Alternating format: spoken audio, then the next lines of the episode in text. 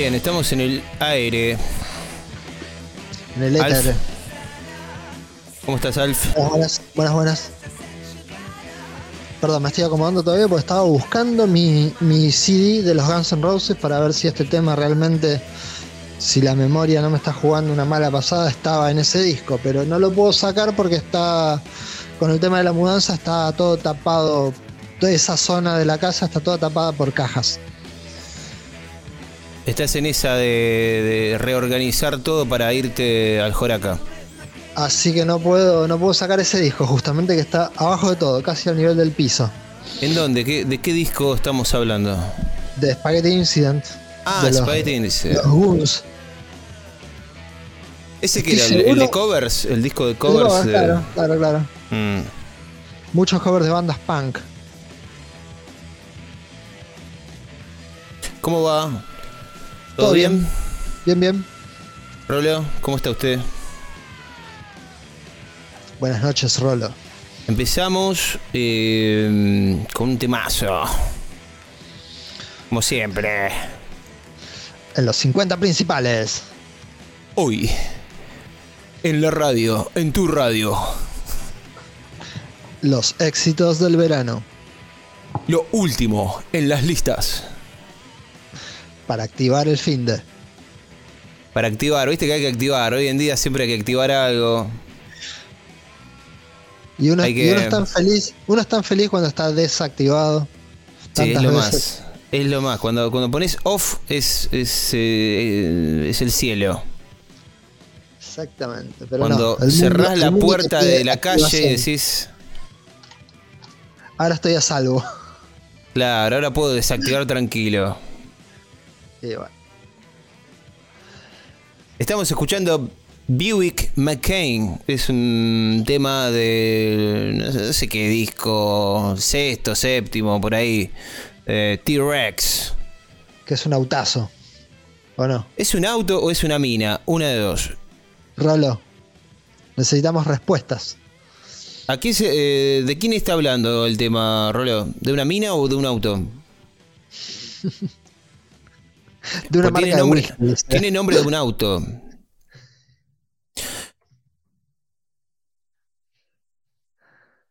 Me parece que es una mujer. No tiene ni idea, Rolo, me parece. ¿Te gusta T-Rex, Rolo? Ve de, de tu palo.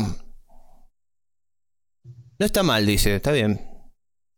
Es que T-Rex es una banda, para mí, eh, de esas bandas agradables que le gustan a todo el mundo, ¿viste? Como, no sé, como Creedence. Este, o sea, que si la escuchás decís, ah, está bien, suena bien, qué sé yo, no, no, no es difícil de, que te guste. Claro, no, aparte, bueno, acá por ahí, acá en Argentina o en esta parte del mundo, eh, no tanto, no se conoce tanto, pero en el mundo, en el, en el mundo, en el primer mundo del rock, digamos, en Estados Unidos, en Europa, es considerado este, un, un artista de culto, Sí, es popular. Sí, sí, sí. Es, popular, es influencia, digamos. lo que no es tan músico- conocido es el, el nombre de- del cantante, que básicamente para mí es una banda solista, T-Rex. ¿Qué quiere que te diga? Sí, bueno, era una banda, Tyrannosaurus Rex, después pasó a ser T-Rex, digamos, y después creo que pasó a ser Mark Bolan anti-Rex, creo, si Claro. no me equivoco. Así que se fue haciendo más solista con el tiempo. Y lo que pasa que Mark Bolan era, no, no era solo el alma, era el que hacía medio todo, Sí, tomaba claro. todas las decisiones. Sí, sí, sí. La cara del guitarrista, el compositor, la, banda era la visión de él, me parece. Y sí, y sí. Y aparte era el, el, el mandamás absoluto, ¿no? O sea, todo- Sin él no había banda. todos hacían lo que Mark Bolan decía. Sin no Tranquilamente se Era podía llamar, se podía lanzar solo Marbola. No sé por qué continuaba con, con el nombre así de T-Rex, digamos. Suena bien T-Rex, vamos, vamos Sí, a decirlo. sí. Sí, sí. Suena, suena cool, suena copado. Eh, ¿Qué tal? Empezamos el programa del día de la fecha. Vamos a seguir con 1972. Eh, vamos a continuar con este año que para mí es el año del glam. Es el gran año del glam rock. ¿Por qué? Sí. Porque salen los discos que son eh, la columna vertebra- vertebral de este género, ¿no? Hoy vamos a hablar un poquito de, de- del disco de Slider, que es una continuación eh, del disco anterior de T-Rex, de Electric Warrior. The Warrior, del que hablamos. El programa No, no, no, el, de hace, un Hace par de un par de programas. Bueno, 1971, claro, hace como dos, Sí, sí, sí. dos programas para atrás, ponele. No sé, estoy perdido porque los, los programas cada vez se hacen más largos. Nos hicimos largos. Metemos como tres programas por año, entonces es medio. Igual fíjate, si querés, eh, vos que estás en tu casa, escuchar eh, el programa de T-Rex de Electric Warrior, eh, lo ponemos ahí el, eh, de qué se trata el programa y va, va a estar ahí en, en la sinopsis del programa. Te decía que este año sale The Slider, que es un discazo, por favor. Sale la obra maestra de David Bowie. Eh, Ya hablaremos de él. sigue Stardust. Eh, y después sale el primer disco de Roxy Music, Opa. que también es otra joya, otra gema de, de- de este género. Y también sale Transformer de Lou Reed, que es, Opa. es un. También es un discazo que ya. Este eh, viene de Estados Unidos, ¿no? Porque pareciera que el glam rock es una. Es una invención inglesa, ¿no? Casi todos los discos vienen, vienen de Inglaterra. Y no nos olvidemos de Elton John también.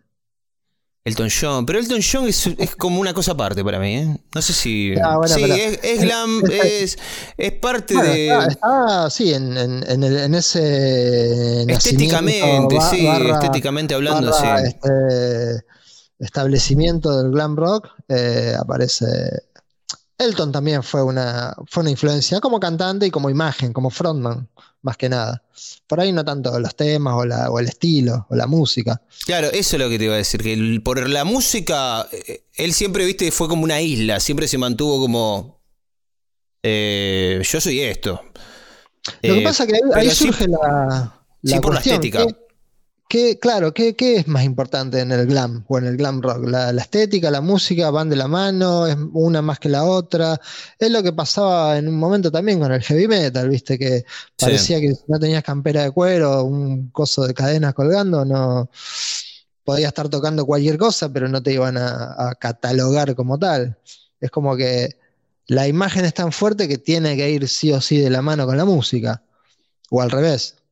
En este caso de Elton John, por ejemplo, la música no, no sería algo catalogable como glam rock, salvo a lo mejor sí, algún tema suelto o algún pequeño detalle, pero ¿qué es el glam rock? ¿Es una música que tiene características propias o es solamente una música acompañada de una imagen así muy fuerte?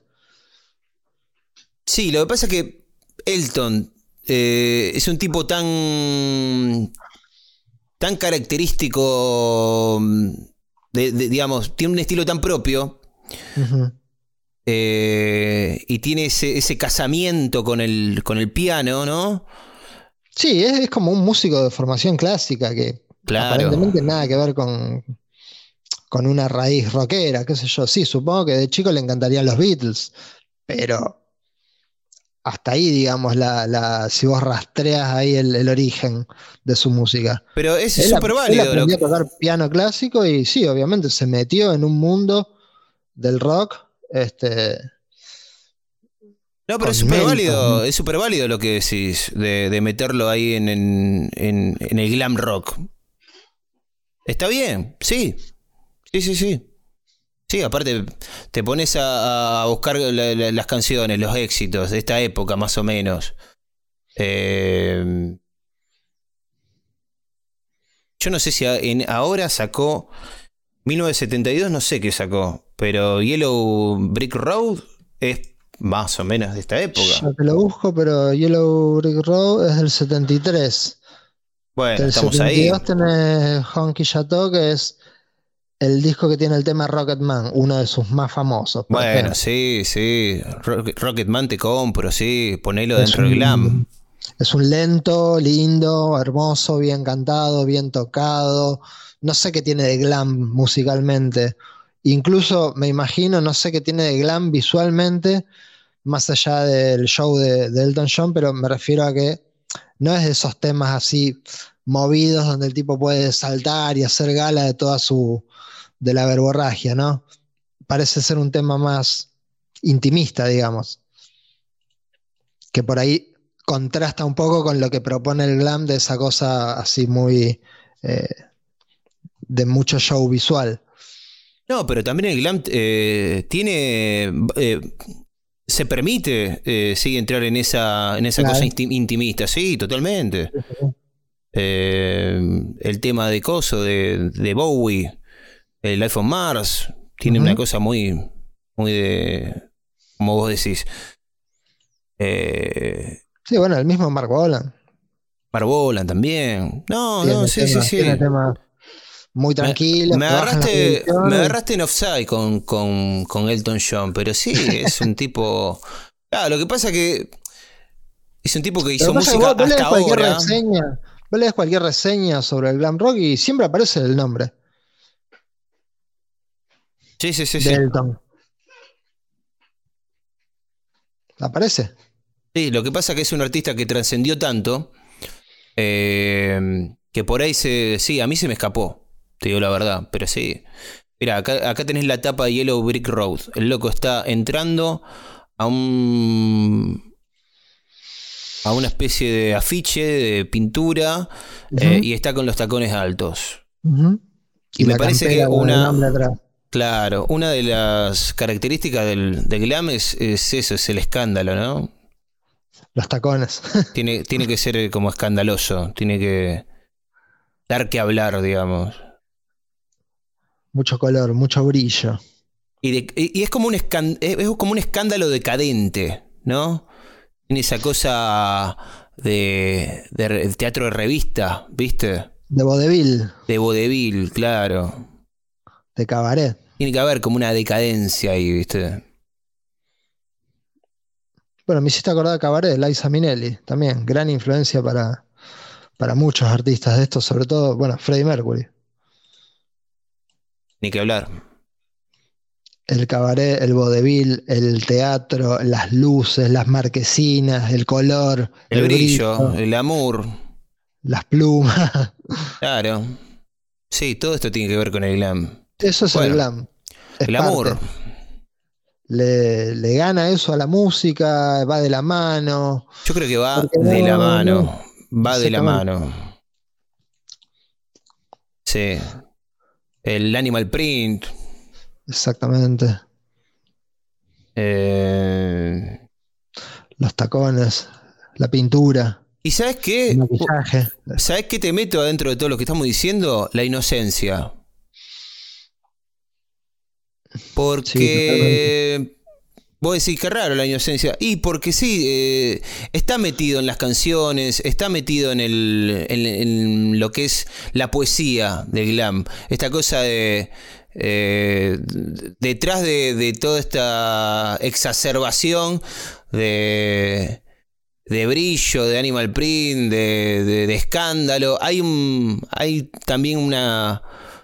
Como Una cosa inocente, una cosa de. Hay, hay una sensibilidad, hay un, Sí. hay una, hay un- un- una pequeña alma ahí tratando de, de llamar la atención, de hacerse Este, ver.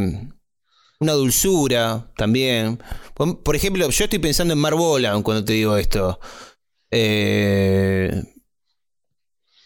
que tiene en, en las canciones, tanto de Slayer como Electric Warrior, tiene momentos muy dulces, eh, muy, muy de, ino- y de- de- de inocencia. ¿Viste? Eh, yo siempre digo, para mí T-Rex es la banda adolescente eh, por antonomasia, digamos. Es la mejor edad para escuchar T-Rex, eh, me parece. Suena, suena a cosas, suena. Es la banda sonora de, de- de- de la adolescencia para mí. Y me parece que tiene que ver con, lo, que te digo de, lo, de lo, inocente. ¿No? Eh, va, es lo que me imagino yo cuando lo, cuando lo escucho. Sí, sí. Eh, tiene una cosa virginal. No sé. Acá estamos divagando, qué sé yo. Ponele. vamos a. Bueno, pero es lo, que los sentimientos que te genera. Estamos yendo, claro, estamos yendo a lo. Estamos yendo a, lo, a, los sentimientos, sí, a, lo, a las sensaciones, digamos. Eh, bueno, The Slayer es, como te decía antes, para mí es la parte 2 del disco anterior. Están las mismas intenciones, eh, casi eh, te diría el mismo equilibrio de, temas eh, en cuanto a baladas, canciones hard rock, un poco de folk. Que medio que el glam para mí está es una mezcla de esos géneros, ¿no? Un poco de folk, un poco de hard rock, un poco de pop. Mucho pop, diría yo. Sí. Y un, poco de balada. Sí, sí, sí. Eh...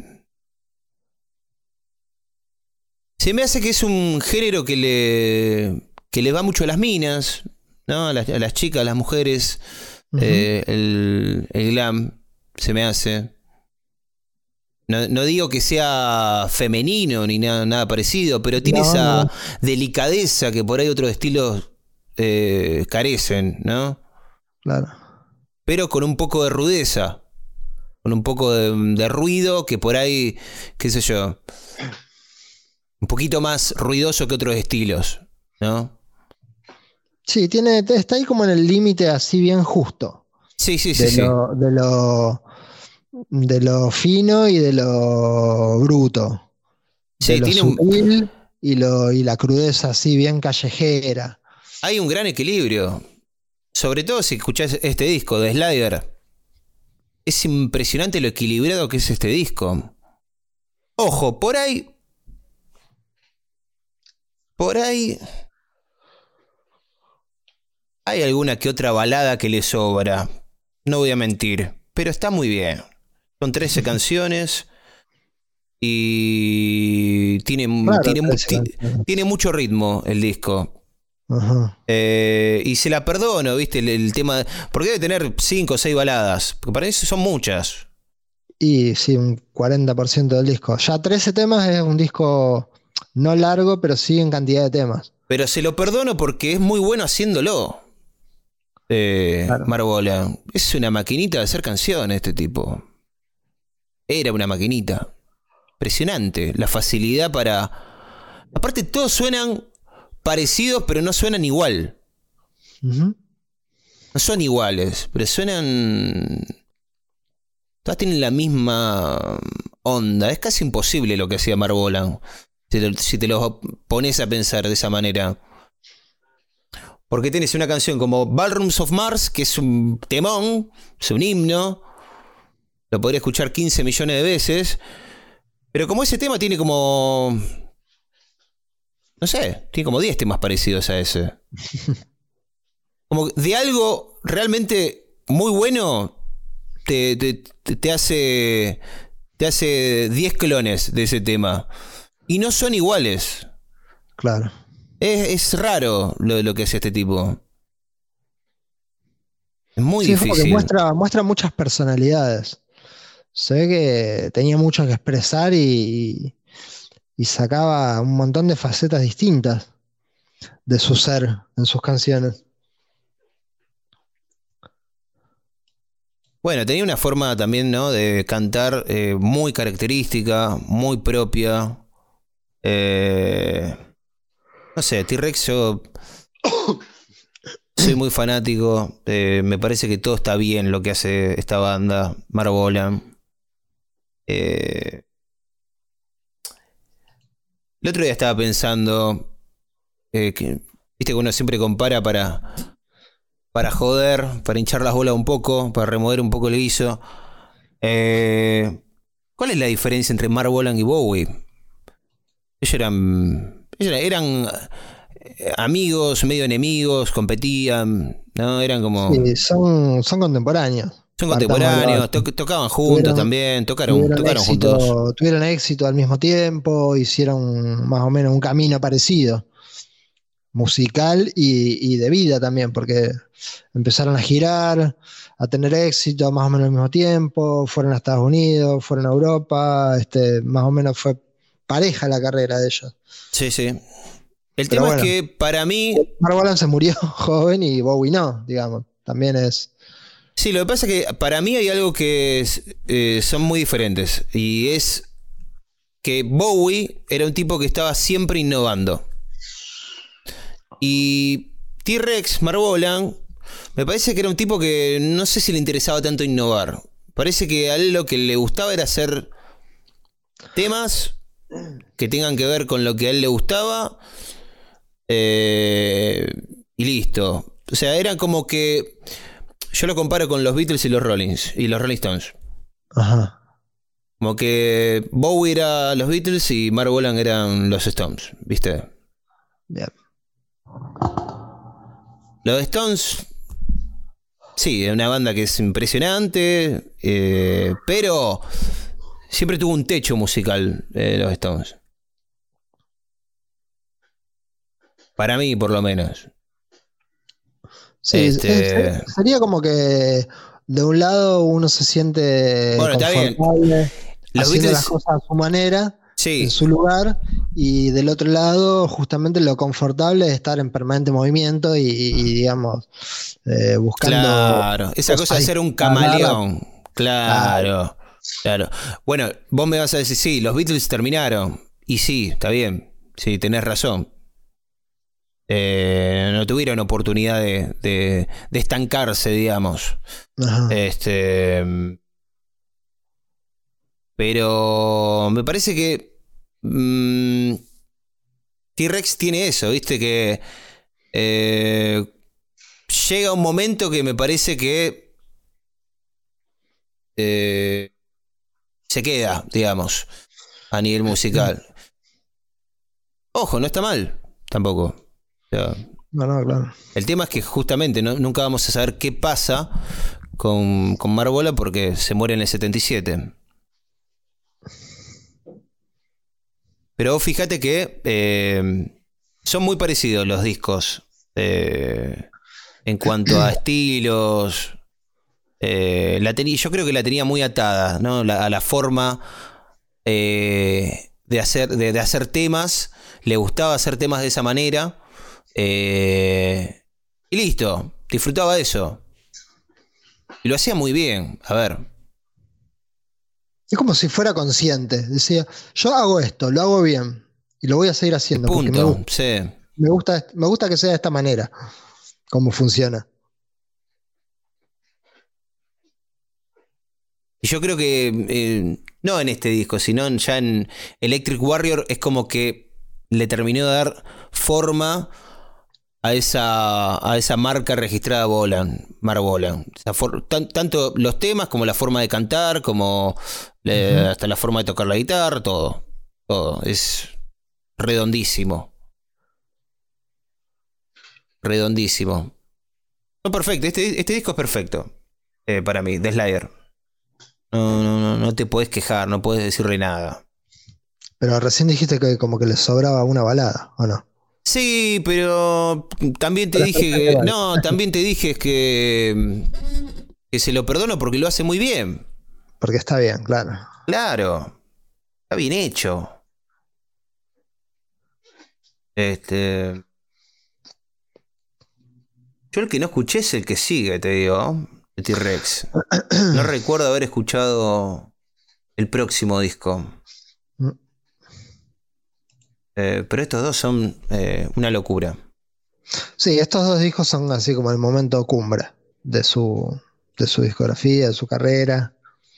Y es una banda que le dio de comer a mil millones de bandas, ¿no? Exactamente.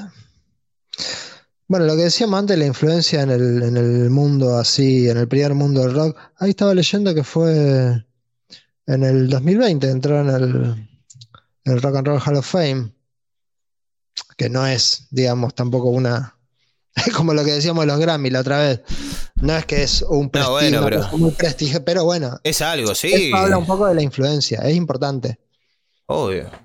Pero quién- dicen- vos estás diciendo, Mark Bolan entró en el 2020. fue, claro, así de manera póstuma, digamos, fue inducido. Recién en el 2020. Eh, Bueno, por eso Es que una te iba a decir, locura. Muchos no hablan de Rock and Roll Hall of Fame, sino de Rock and Roll Hall of Shame. Claro. Este, Es una que locura. es una forma despectiva que tienen los yankees de referirse a este tipo de instituciones. Yo pensé Bueno, que había entrado mismo- hace, hace tiempo. Lo mismo con lo del Grammy, viste, que por ahí entre cierta parte del público es como que falta un poco de, de prestigio en estas, en estas organizaciones. Pero bueno, eh, sí, nada. Eh, llegaron muy tarde muchas, muchas, muchos ingresos. El año pasado ingresó Judas Priest, por ejemplo. Una banda que sacó su primer disco en el 75. Qué locura. Este, y así miles. Miles. Bueno, también hay Pero muchas, bueno, hay muchas los, bandas. raperos, claro. los raperos entraron todos en los 90 y en el 2000 entraron todos. Pero los, pero los rockeros se, se toman su tiempo. ¿Qué onda? ¿El rap entra en el, en el Salón de la Fama del Rock and Roll? Y yo, este, sí, ya ¿Qué entro. onda? ¿Qué está pasando el, ahí? el rap, el rap solo no sería un problema, pero bueno, es. A ver, decime, decime, decime, lo- lo- la- decime los infames. A ver, ¿quién, hagamos- entró que no tendría que entrar? A ver. No, entre más que los que entraron, el tema son los candidatos. Porque por ahí, bueno, yo no lo tengo ahora, lo tendría que buscar, pero por ejemplo, en el Mm. 2020, eh, junto con Mark Bolan, aparecen nombres, qué sé yo, ridículos. O sea, ¿Cómo? gente que, gente que a lo mejor vendió millones de discos en Estados Unidos, pero que acá no conocemos. No sé, M- MC Hammer. Chaka Khan, por decirte un, un personaje. ¿Eso existe? ¿Quién es? Y es alguien, una, una cantante que es muy grosa en Estados Unidos, una cantante negra. Pero, Por ejemplo, Madonna, ¿es, ¿está en el Salón de la Fama? ¿Madonna? mm, No lo sé, no lo sé. No debería. Michael Bueno, Jackson, por ejemplo, Michael Jackson, ¿está en el Salón de la Fama? No, me parece que no. No sé, no sé. ¿Quién más, por ejemplo, que no debería estar? Eh, Hay que buscar. ¿Qué sé yo? Butan Clan, por ejemplo. Wu-Tang Clan. Ah, Wu-Tang Clan debe estar. Háganse su propio Salón de la Fama, loco. El Pop Hall of Fame. A mí me gusta Butan Clan igual, pero no sé. Me gusta Butan Clan, pero mm, hay un par de bandas de rap que me gustan. Bueno, la que No, más me sí, gusta es también. Beastie Boys. Beastie Boys me, me rompe la cabeza, me encanta Beastie Boys. Pero Beastie Boys lo que tiene es que los primeros discos son de hardcore.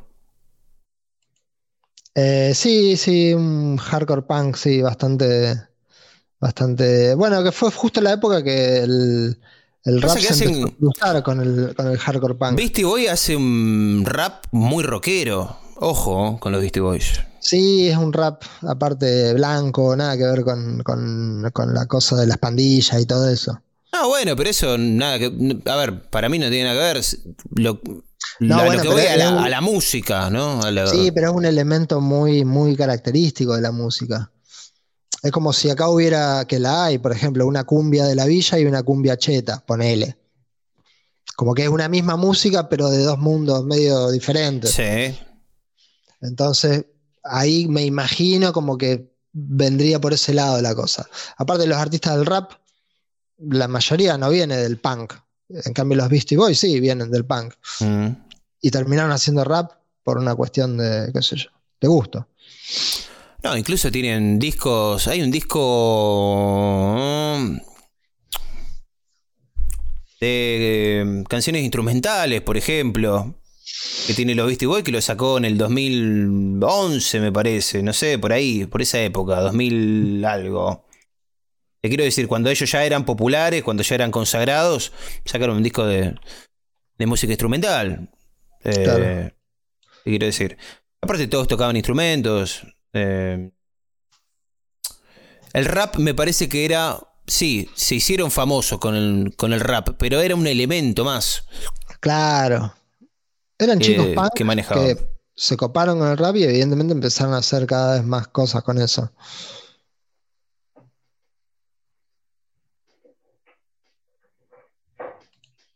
El disco de Bolan, adivina en cuánto lo grabaron. A ver, En cuatro días. nada, Lo compusieron y lo grabaron en cuatro días. nada. Ah, lo compusieron también. Aparentemente No fueron con un, con fueron- fue con un bosquejo de los temas, eh, Mark Bolan, y le dieron forma ahí en Francia. Lo fueron a grabar a Francia, Lo, lo terminaron en el estudio, digamos, los temas. en un castillo lo hicieron, Bien.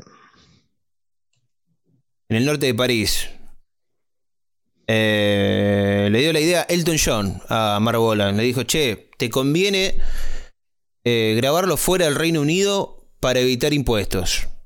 Está bien.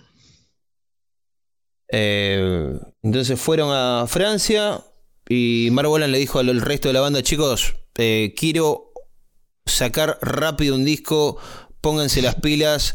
Aparentemente era muy jodido Mark Bolan cuando se ponía a, a grabar, quería que todo se haga rápido, eh, que, que no, que no boludeen, eh, horarios eh, extensos. Te digo cuatro días, pero cada día estaba más o menos 12 horas en, Sí, sí, en mucho el estudio. Sí, no, grabar un disco no es una pavada. No, no es como, lo, como, como los discos que estaban grabando los Rolling Stones en esa época, por ejemplo, ¿no? Que era una cosa media más distendida, de noche, eh, con algún que otro ayudín ahí. No, Mark Bolan era, en, ese sentido me parece que era más, más profesional. Y, y los demás integrantes de la banda dicen que, que no la pasaron muy bien. Eh, porque era, era jodido Marbola. Hay que laburar, chicos. ¿Eh? Exigente. Exigente, sí. Eh, ¿Te acordás el otro día que estábamos hablando de la, de la tapa de, de este disco, justamente? De Slider. Eh, sí, la cara con el casco ese. Encontré primero qué es el casco. El casco es un sombrero de copa, aunque no lo parece. Es Ah, un mira. sombrero de copa alta. Que después, bueno, yo me Sí, una, imagino. una olla parece. Yo me imagino que el guitarrista de los Guns N' Roses se lo robó de acá en look. Slash, ¿vos decís? Sí, le agarró el cinturón de Morrison, se lo puso. Ah, ahí en la en la contratapa del disco donde están los temas se ve como si fuera la parte de atrás de Mark Bolan, donde Claro. se ve mejor el sombrero. Ah, ahí está. Claro. Pero no, Ah. ¿no te parece que agarró el le agarró el cinturón a Morrison, se lo puso al sombrero y dijo, voilà, Ah, con esos así, con esos circulitos esas cosas plateadas, sí. plateados, claro. Voilà, tengo look eh, propio, dijo Slash. tengo, ima- tengo imagen propia. Este, bueno, esa foto la sacó. Al principio le dieron el crédito a Ringo Starr. Ringo Starr está metido por todos lados en esta época. ¿eh? No, sé, si- no sé si se dieron cuenta que está saliendo mucho el nombre Ringo Starr. Después de los Beatles es como que andaba ¿no? Eh, dando vuelta por, por- por todos lados. Dice Tony Visconti, que es el amigo productor de, de, de Bolan, que estaban grabando una película documental de T-Rex y la película documental estaba dirigida por Ringo Starr. Guarda. Opa. Y en el set de la película, aparentemente Tony Visconti se puso a. Recordemos, también productor de, de Bowie, Bowie, sí, sí. Ya tocó con, tocó con Bowie. Eh, parece ser que gastó tres rollos eh, sacándole las fotos para la portada del disco a Mark Bolan. Y los créditos se lo dieron a Ringo Starr. Por mucho tiempo se pensó que la foto esa había sido sacada por Ringo. Y no, era Tony Visconti. Yeah.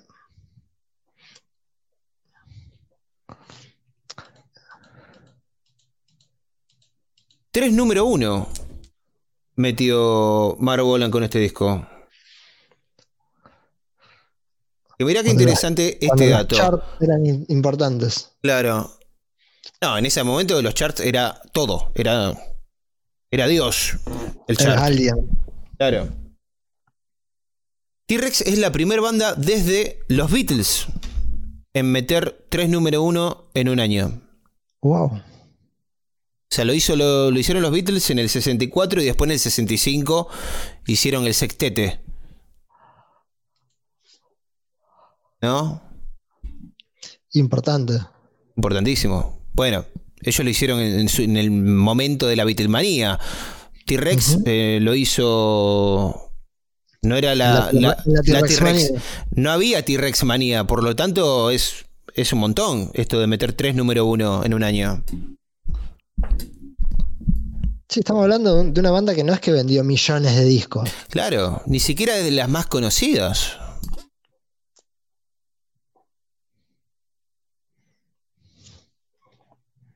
Vos sabés que Mark Bolan tenía una. mm, tenía como una cábala en esta época. En cada disco tenía que meter eh, cuerdas.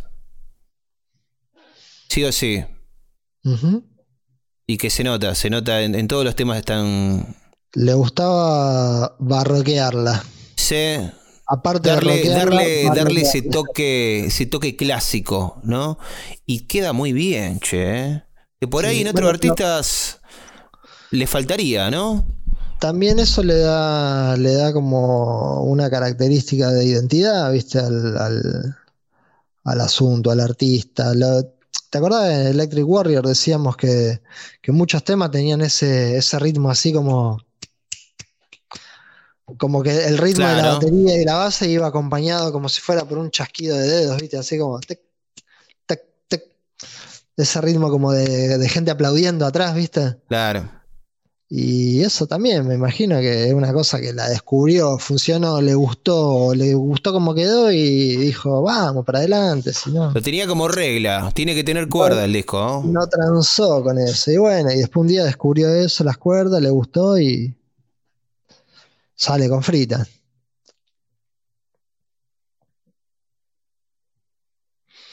Estaba viendo unos datos técnicos del disco y, y está, creo que debe estar en los, si figura, si figura así como en los créditos, está eh, Ringo Starr, sí, como crédito, como fotógrafo.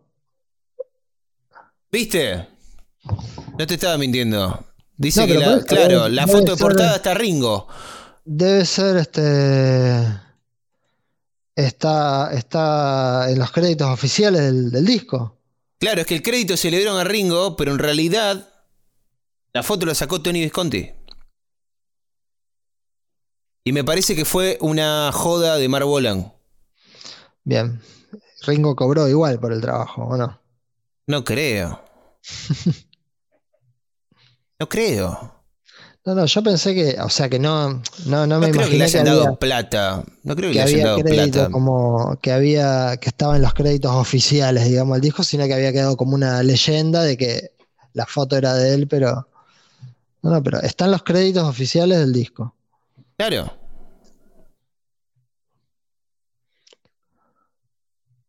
Yo no sabía que dirigía películas, Ringo. Sabía que había estado en. eh, actuando. Pero mira vos. Ringo es una En caja de sorpresas. En la de los moteles. De, ahí Claro, estuvo en la La de haciendo de Franz Zappa. Ujú. Es una caja de sorpresas. La- el próximo año vamos a descubrir que, no sé, que hacía magia. Que era mago también Ringo Starr. ¿Viste? Es como que vamos descubriendo, a medida que pasan los años, vamos descubriendo nuevas profesiones de Ringo. Es impresionante. Sí, y una temporada fue jugador, jugó De delantero en Liverpool. Jugó de delantero en Liverpool. Claro. Jugó una temporada de nueve. Forrest Gump está basada en Gringo. En Ringo, digo. Vamos a hacer un, un, programa, espe- un programa especial sobre Ringo. Pero en la vida de Ringo Starr. Rolo, anótalo. Claro. No solo era el mejor personaje, ¿eh? baterista del mundo, sino que tuvo muchas otras profesiones. Además de eso. Y todavía está vivo. Y todavía está vivo y todavía puede seguir haciendo cosas. No, y está impecable. aparte. Está impecable. Vos lo ves cómo está ahora. Hoy, hoy, cómo está y decís. Sí, sí, "Ya, sí. Está mejor que, que Paul. Sí, mucho mejor. O sea, está mucho mejor que cualquier persona de esa edad.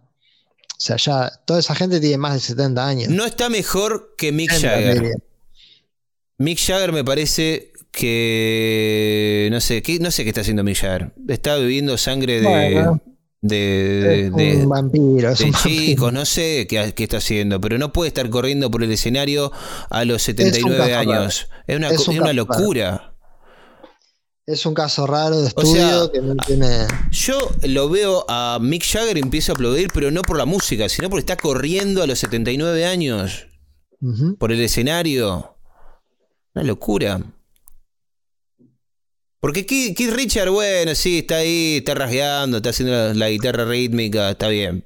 Ok. Va bien. Tiene, creíble. Tiene otro paso, y no, tiene la obligación aparte de hacer. Porque lo de Mick Jagger también debe partir de, eso, de de esa obligación autoimpuesta de, tener que ser siempre el showman hasta el día que se muera. Exactamente. Baila, arenga, va para acá, va para allá, corre hacia la batería, va, va de acá para allá. Es. Boludo, ¿vos viste a Axel Rose? No, no, no, no, no. Ya sé a dónde vas. No tiene, no tiene ningún tipo de.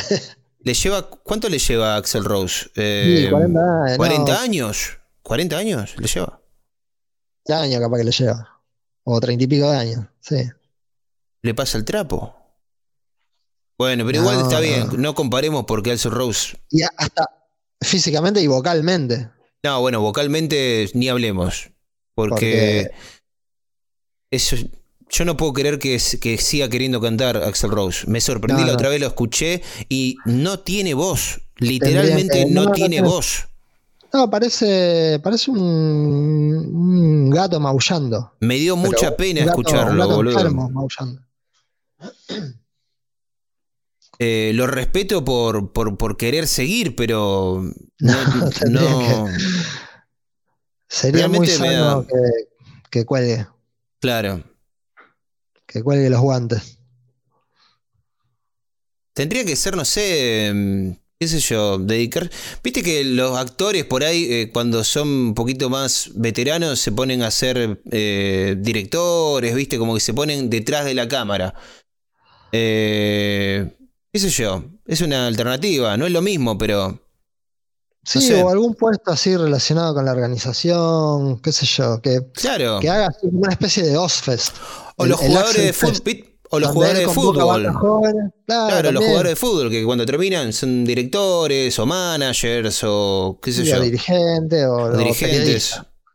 Ponele, claro, tienen varias salidas. Bueno, Axel Rose con, las conexiones. Sí, las tiene. Las conexiones que debe tener Axel Rose. ¿No? Eh, podría ser realidad los sueños de, muchos artistas que por ahí están ahí, qué sé yo, eh, ¿no? Sí, yo, yo voy por ese lado, por el lado del Axel Fest. Axel Fest. Un festival, un festival itinerante donde presente bandas nuevas, bandas que a él le gustan, este, algún nombre grande también para atraer un poco y darle una importancia, digamos, y este, así, patrocinador de, nuevas eh, de nuevas figuras. Sí, porque te digo la verdad, yo nunca escuché un, un cantante pifiarla tanto en vivo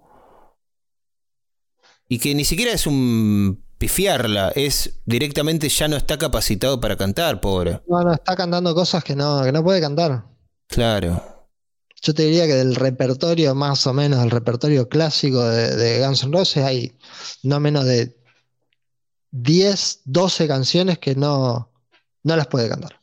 No las puede pero, cantar. Pero no puede cantar ninguna canción porque no, no, tiene voz. Pero por ahí alguna acomodando. Sí, sí, no. Eso es... No tiene caudal ya, no tiene volumen de voz.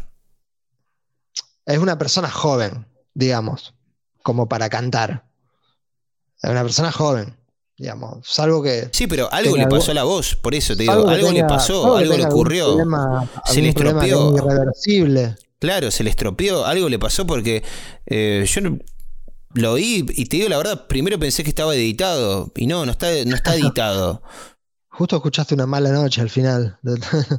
Pero, eh, no sé, suponiendo que no sea un problema que es irreversible, que todavía tiene voz, tiene caudal o tiene las cuerdas vocales en condiciones y que puede cantar, se puede adaptar para cantar un repertorio corto más o menos. Pero bueno, ya no sería eh, redituable, ¿no? El negocio Guns N' Roses.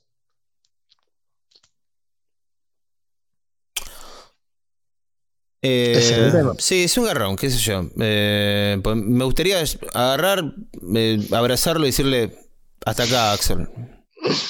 Maestro, usted ya dio todo. Claro. Déjelo tuviste Una, tuviste una buena racha, dale, ya está. Anda, anda, a acariciar al perro. Anda a sentarte en el sillón y acariciar, acariciar al perro. Esa imagen, viste, sentado en la mecedora, en el porche, ahí con, con el perro al lado. Contemplando los últimos años, eh. Algo demasiado triste.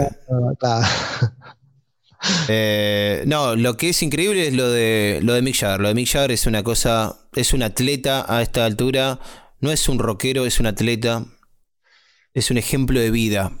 Es eh, Sí, ya cuando es una persona mayor, que vos decís, tiene el doble de la energía de la que tenía yo hace 10 años, y bueno, ya sí, obviamente estamos hablando de un...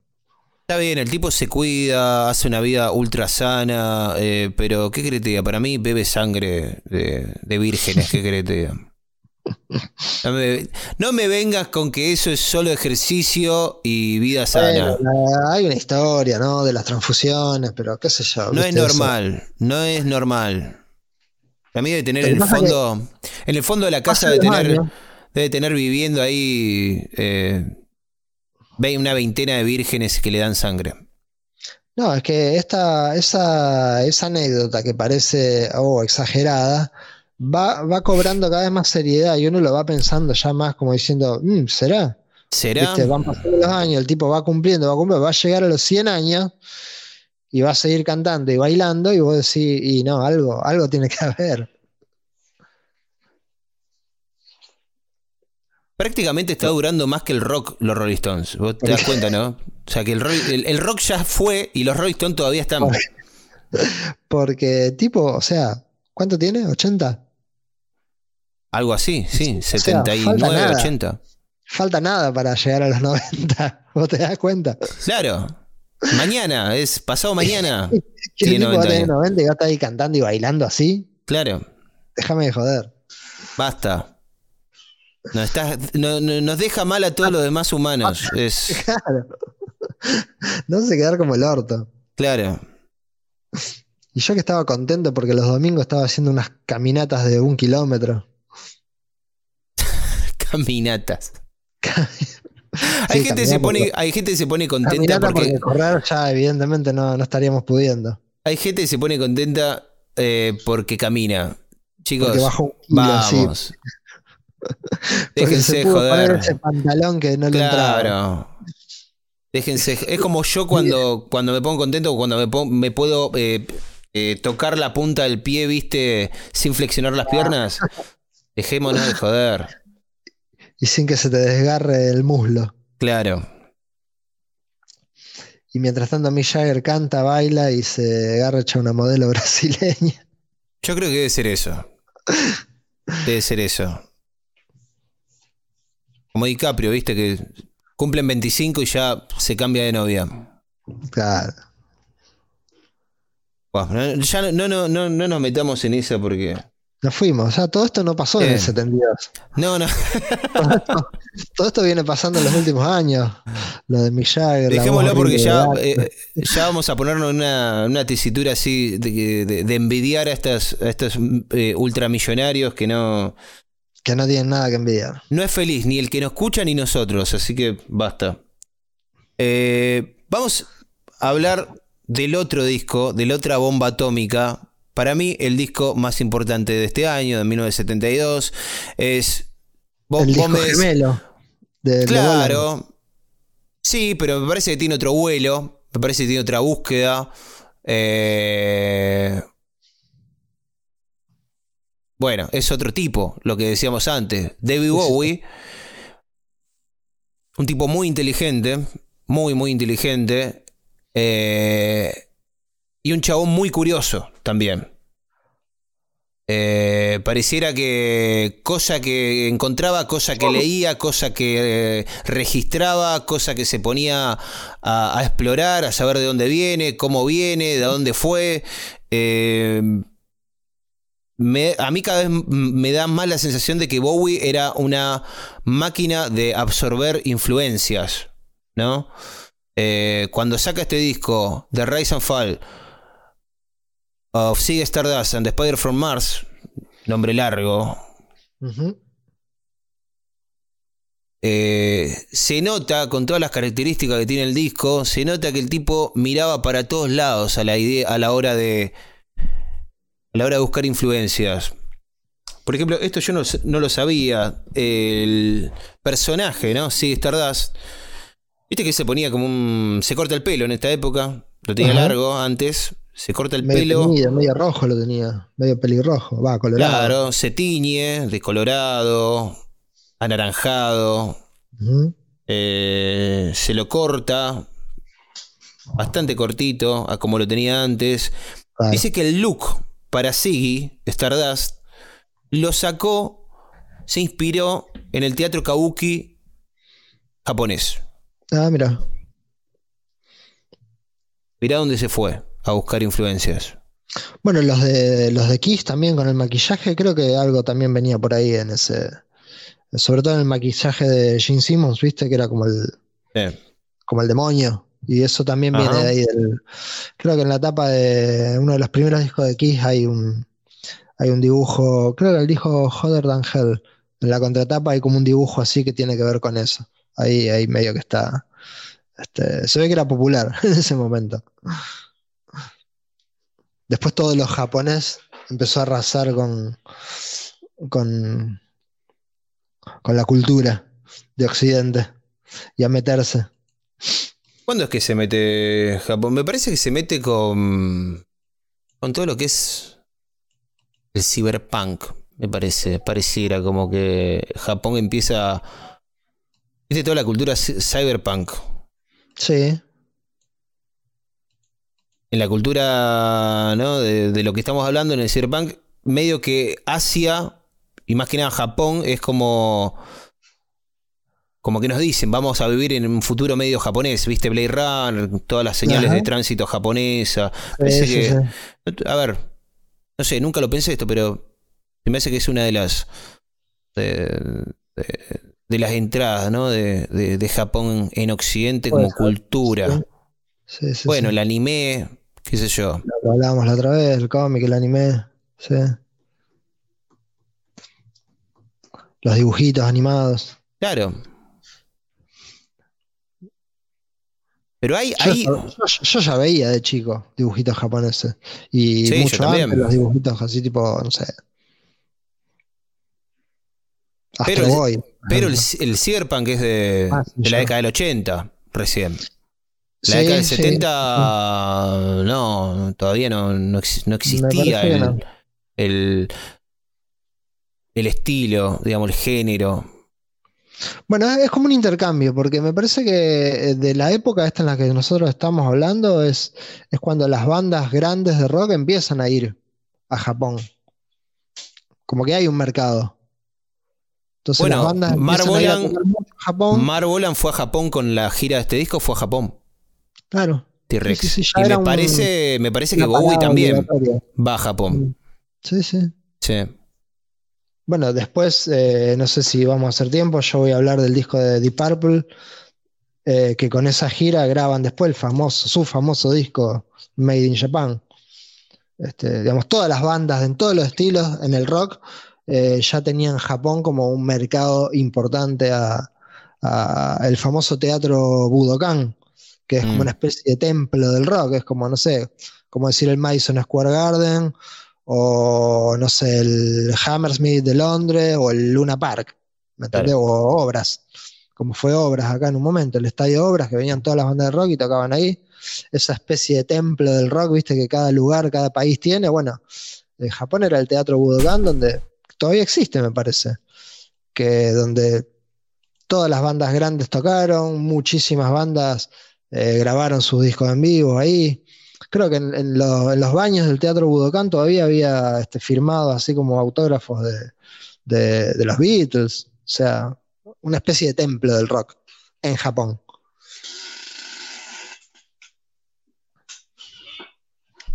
Sí, no sé si hubo una.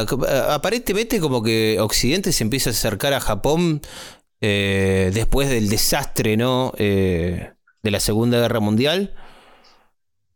Eh, se empieza como a acercar así despacito, digamos. Con recelo. Claro, quizás los Beatles fueron, ¿no? Como el. Sí, no sé si con desconfianza, pero. Pero sí con. Eh, no, no, con osadía, a eso me refiero, digamos. Como que me parece que hubo una herida después de la Segunda Guerra Mundial que quedó abierta y que me parece que las dos culturas, tanto la occidental como la japonesa, quedaron como, eh, bueno, y ahora como... Ya imagínate que Japón era, era un país, eh, y sigue siendo, hasta el día de hoy sigue siendo un país eh, muy, muy aislado. Sí, es una isla, ya sé que es una isla, pero mm, más aislado que países como, como Inglaterra, por ejemplo, ¿me entendés? Sí, aislado por la lejanía más que nada. Claro. Bueno, por la lejanía, por el idioma, pero. ¿Qué sé yo? Japón está aislado de, China, de, de, ¿me entendés? De países que tiene al lado, de Australia, ¿me Está aislado de. de. De, todo lo que no sea japonés. Está aislado, ¿viste? Como que es muy difícil entrar en Japón. Es como entrarle a un japonés. Son medios, sí, sí, sí, son medios sectarios. Eh, es algo que viene desde hace muchos, muchos cientos de años, ¿no? La cosa de que nosotros somos nosotros y listo. ¿eh? Y después de, de, lo que fue la. Esas dos bombas atómicas. Se me hace como que culturalmente. Eh, quedó, quedó como una especie de resentimiento, ¿no? Una mala eh, Una, claro, una especie de mala onda, claro. sí, y cómo no. Y, cómo no. Amén de que los japoneses, vamos a decirlo, los japoneses se mandaron, la Segunda Guerra Mundial se mandaron altos, altas cagadas, ¿no? A nivel humanitaria. ¿No? En China hicieron un desastre. Yo, yo tengo un libro eh, sobre el, saqueo de Nankín, ¿no? en China, perpetuado por, por los japoneses, que todavía no me animo a leer ese libro. Te juro que no me animo a leerlo. Muy crudo. Muy crudo. Lo que yo oí sobre Nankín es muy crudo. Sí, demasiado. Demasiado. Cosas que dejan a los nazis. Quedan pálidos, digamos, los nazis, al lado de lo que hicieron los, ponjas. Eh, entonces sí, ellos también se mandaron sus cagadas. Eh, no digo que lo que hicieron los yankees estuvo bien, pero... Eh, qué sé yo, era una época dura para todo, para todo el mundo, me parece. Todo el mundo la pasó bastante mal. Eh... Sí, yo creo que los Beatles fueron, ¿no? Los que un poco hicieron como el, primer... Abrieron la puerta. Claro, el primer manotazo de decir, che, hola, ¿qué tal? Somos Occidente, ¿cómo están? Esto les puede gustar. A nivel cultural, digo, ¿no? Porque obviamente que eh, Estados Unidos dejó bases eh, militares en Japón. Japón es un país que después de la Segunda Guerra Mundial eh, no podía defenderse a sí mismo. ¿Sabías eso? Claro. O sea, si, a Japón lo atacaban, eh, Estados Unidos tenía el deber de defender a Japón, porque quedó sin ejército, básicamente, los nipones. Después una especie de tutor. Dejaron, claro, es como que no le dejaron tener más una, mm, un ejército a Japón. Tienen, tienen, una fuerza de seguridad hasta el día de hoy. Tienen una mm. fuerza de seguridad nacional, pero no, no tienen un ejército propiamente dicho, digamos. Dependen de Estados Unidos y de la OTAN para defenderse ante una amenaza exterior. Por ejemplo, si China ataca a Japón, necesitan a, sus aliados eh, de Occidente. Puede ser, ¿no? Que, los Beatles fueron los primeros en decir, hola, vamos a reanudar las relaciones culturales entre... ¿Qué haces perdido? Tanto tiempo. Haces, ¿Cómo va? Eh, Está todo bien. ¿Podemos ¿Qué decir? Bueno, ah, estábamos hablando del disco de Bowie. The Rise and Fall of Sea Dust and the Spiders from Mars. The Spiders from Mars, las arañas de Marte, era la banda de Bowie. La banda, claro. Eh, Mick Ronson y compañía. El productor, Ken Scott, que es el mismo del disco anterior, el mismo de Hunky Dory, dijo en su momento que este disco es una mera continuación del, disco anterior. No es. No es que dijeron, bueno, empezamos de cero. No, no, no, es un disco, es una continuación. Que no parece, realmente no parece porque es un disco altamente conceptual, este. Eh, sí, Stardust. Hay una historia que se cuenta, ¿no? Sobre un alienígena que viene a la Tierra, eh, que engaña un poco a los humanos, eh, diciéndole que la Tierra se va a terminar. El primer tema del disco, sí, Stardust, se llama Five, Years o Four Years. No, Five Years. A ver. Sí, Five Years. Five Years. Five Years. Eh, cinco años se llama el primer tema, que, en el que relata un poco el apocalipsis que va a venir a este planeta. Y él es una especie de profeta, ¿no? El, alienígena, sí. Eh, y hay, ¿no? Como una historia que se va, se va contando a través de todos los temas. En Soul Love, por ejemplo, hace referencia a varios tipos de amor el amor hacia, personas queridas que han muerto, el romántico, el religioso. En Moonish Daydream, ¿te acuerdas de ese tema? Moonish Daydream. Love me hizo acordar a el amor de un hombre por otro hombre, el amor de un hombre por un buen cigarro. Una escena creo que era de Los Simpsons. El, el, te decía, el tema Moonish Daydream, que es un demon. I'm an alligator. I'm a mama papa coming for you. I'm a space invader. Es un temón. Es eh, un grito suicida. Más rockero, más rockero. Sí. El, tema ese del, del, disco. Es tremendo. Mm. Sí, yo lo conocí, es el tema no, no me acuerdo quién había hecho. Es el tema que me vendió el disco a mí. Cuando lo, cuando lo escuché por primera vez este disco, me lo vendió este tema. Como que ahí dije, ok, esto, esto está bueno. Esto está bueno en serio. Eh, bueno, ahí se presenta, ¿no? Si Stardust como un invasor del espacio que quiere salvar al mundo transformándose en una estrella de rock. Medio rara la forma de, de salvar al mundo. Medio... ¿What the fuck? Pero bueno, es, un disco esto también, es un, una ópera rock. Sí, es una historia con, ficción también. Claro. Un poco más volada, un poco menos volada, pero es ficción. Mirá, no me acordaba de este tema, Ain't Easy, que es el único tema que no escribió, que no, no está compuesto por Bowie. ¿Te acordás de ese tema? Es temón también. Eh, no, pero es un tema de Mick Ronson, ¿será? no, es de Ron Davis, es un cover que hacen. Ah, un cover. Ah, mira. Sí, es un cover de, un blusero, Ron Davis. Starman también está en ese disco, ¿no? Algo que hay que decir, Bowie era muy bueno haciendo covers. Es uno de los mejores cover artists eh, de la historia para mí, Bowie. Porque todos los hacía bien, no tiene covers malos. De hecho, el disco de covers, Pin Up, Pin Ups, de Bowie está buenísimo. Pero ese disco no, no es de los 70, ¿no? Ese pin-up, ¿o sí? Sí, es del 70 y Ah, pico. Todavía está eh, en su faceta.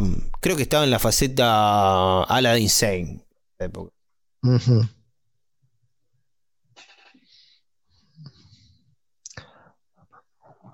Mira, es del 73 Pinups. Ah, mira. Pensé que era más, más de los 80, ese disco. Mirá, 100 ¿Qué son, Play todos, tiene. ¿Son todos covers ese disco? Sí. Ah, mira. Mirá, no me acordaba, estaba esta canción 100 Play de Pink Floyd. De Pink Floyd, del primer disco. Del primer disco. Qué grosso que era Bowie, loco. Era cosa que hacía. Mira. No, no, no me acordaba de este, de este disco. El último tema me impresionó mucho de... Bueno, es, es todo impresionante el, el disco de Sigue Stardust. Es uno de los clásicos, grandes clásicos de la historia del rock. Estamos hablando, ¿no, Alfon? O sea... eh, Yo los temas, los temas que más me acuerdo de este, bueno, aparte de Moon's Daydream, es Starman y. mm, sí, Starman y es como... también- Es uno de los, de los eh, hitazos, digamos. claro, es como un himno de Bob. Y Suffragette City también. También, sí. Además. A mí el que me impresionó mucho es Rock and Roll Suicide. Eh, que es una balada suicida. Está muy bueno Bowie haciendo este tipo de temas. Temas lentos, eh, temas para las 4 de la mañana, cuando se te está pasando...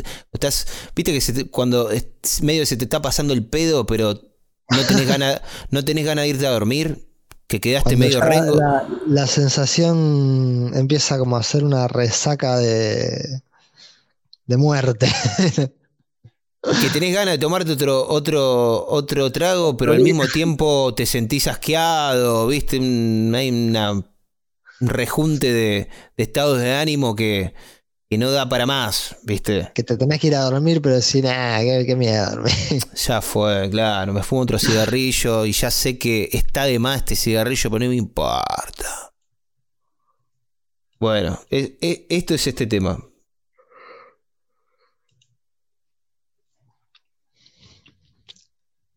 Y bueno, y lo conocí por cosa, lo conocí por, creo que ya lo dije, por la mm, película mm, eh, La vida acuática de Steve Zissou, en la que Ajá. Seu George, este artista brasilero, hace Ah. covers, hace covers de más o menos casi todas canciones de este disco, son. Eh, pero en versión bossa nova, Claro.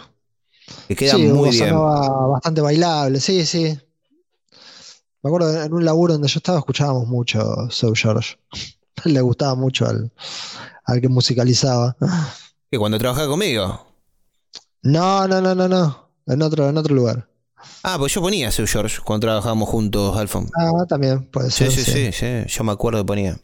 No, pero era hasta sonar toda la mañana, discos enteros. Chao, mirá, copado. Sí. No es muy conocido Seu George. Y son de esos artistas, pocos artistas así. eh, porque no conozco muchos artistas de Brasil que, que me, me gusta. Eh, bueno, Seu Jorge. lo que decíamos antes, eh, es- uno de. Haces un top 20 de discos históricos y este entra, me parece. ¿no? Eh, bueno.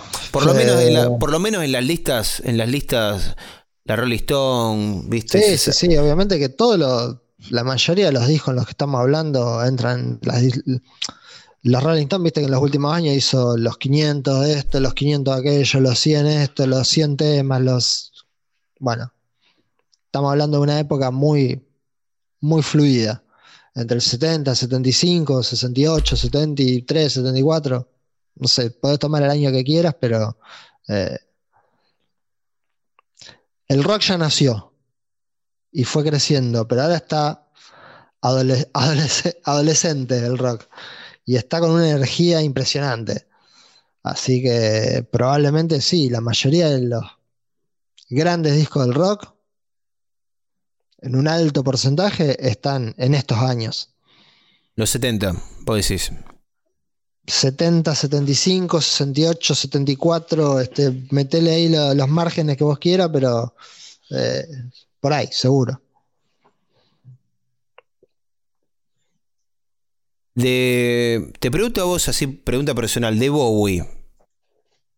Eh, ¿Es ¿Está ahí entre lo que más te gusta este disco o, viste algo más que te interesa, que te interesó más? No, escuché, digamos, no, yo de Bowie no tengo su discografía. En, sí, algo de su discografía.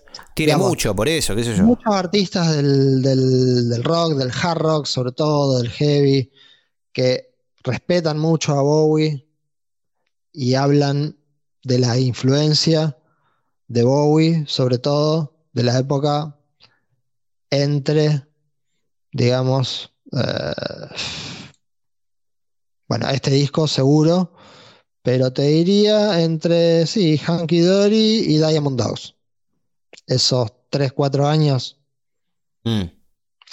por ejemplo, muchos artistas de los 90, eh, Marilyn Manson, White Zombie, eh, hablan de Diamond Dogs y de Sea Stardust como dos clásicos, y son dos, dos bandas que yo escuchaba mucho en esa época.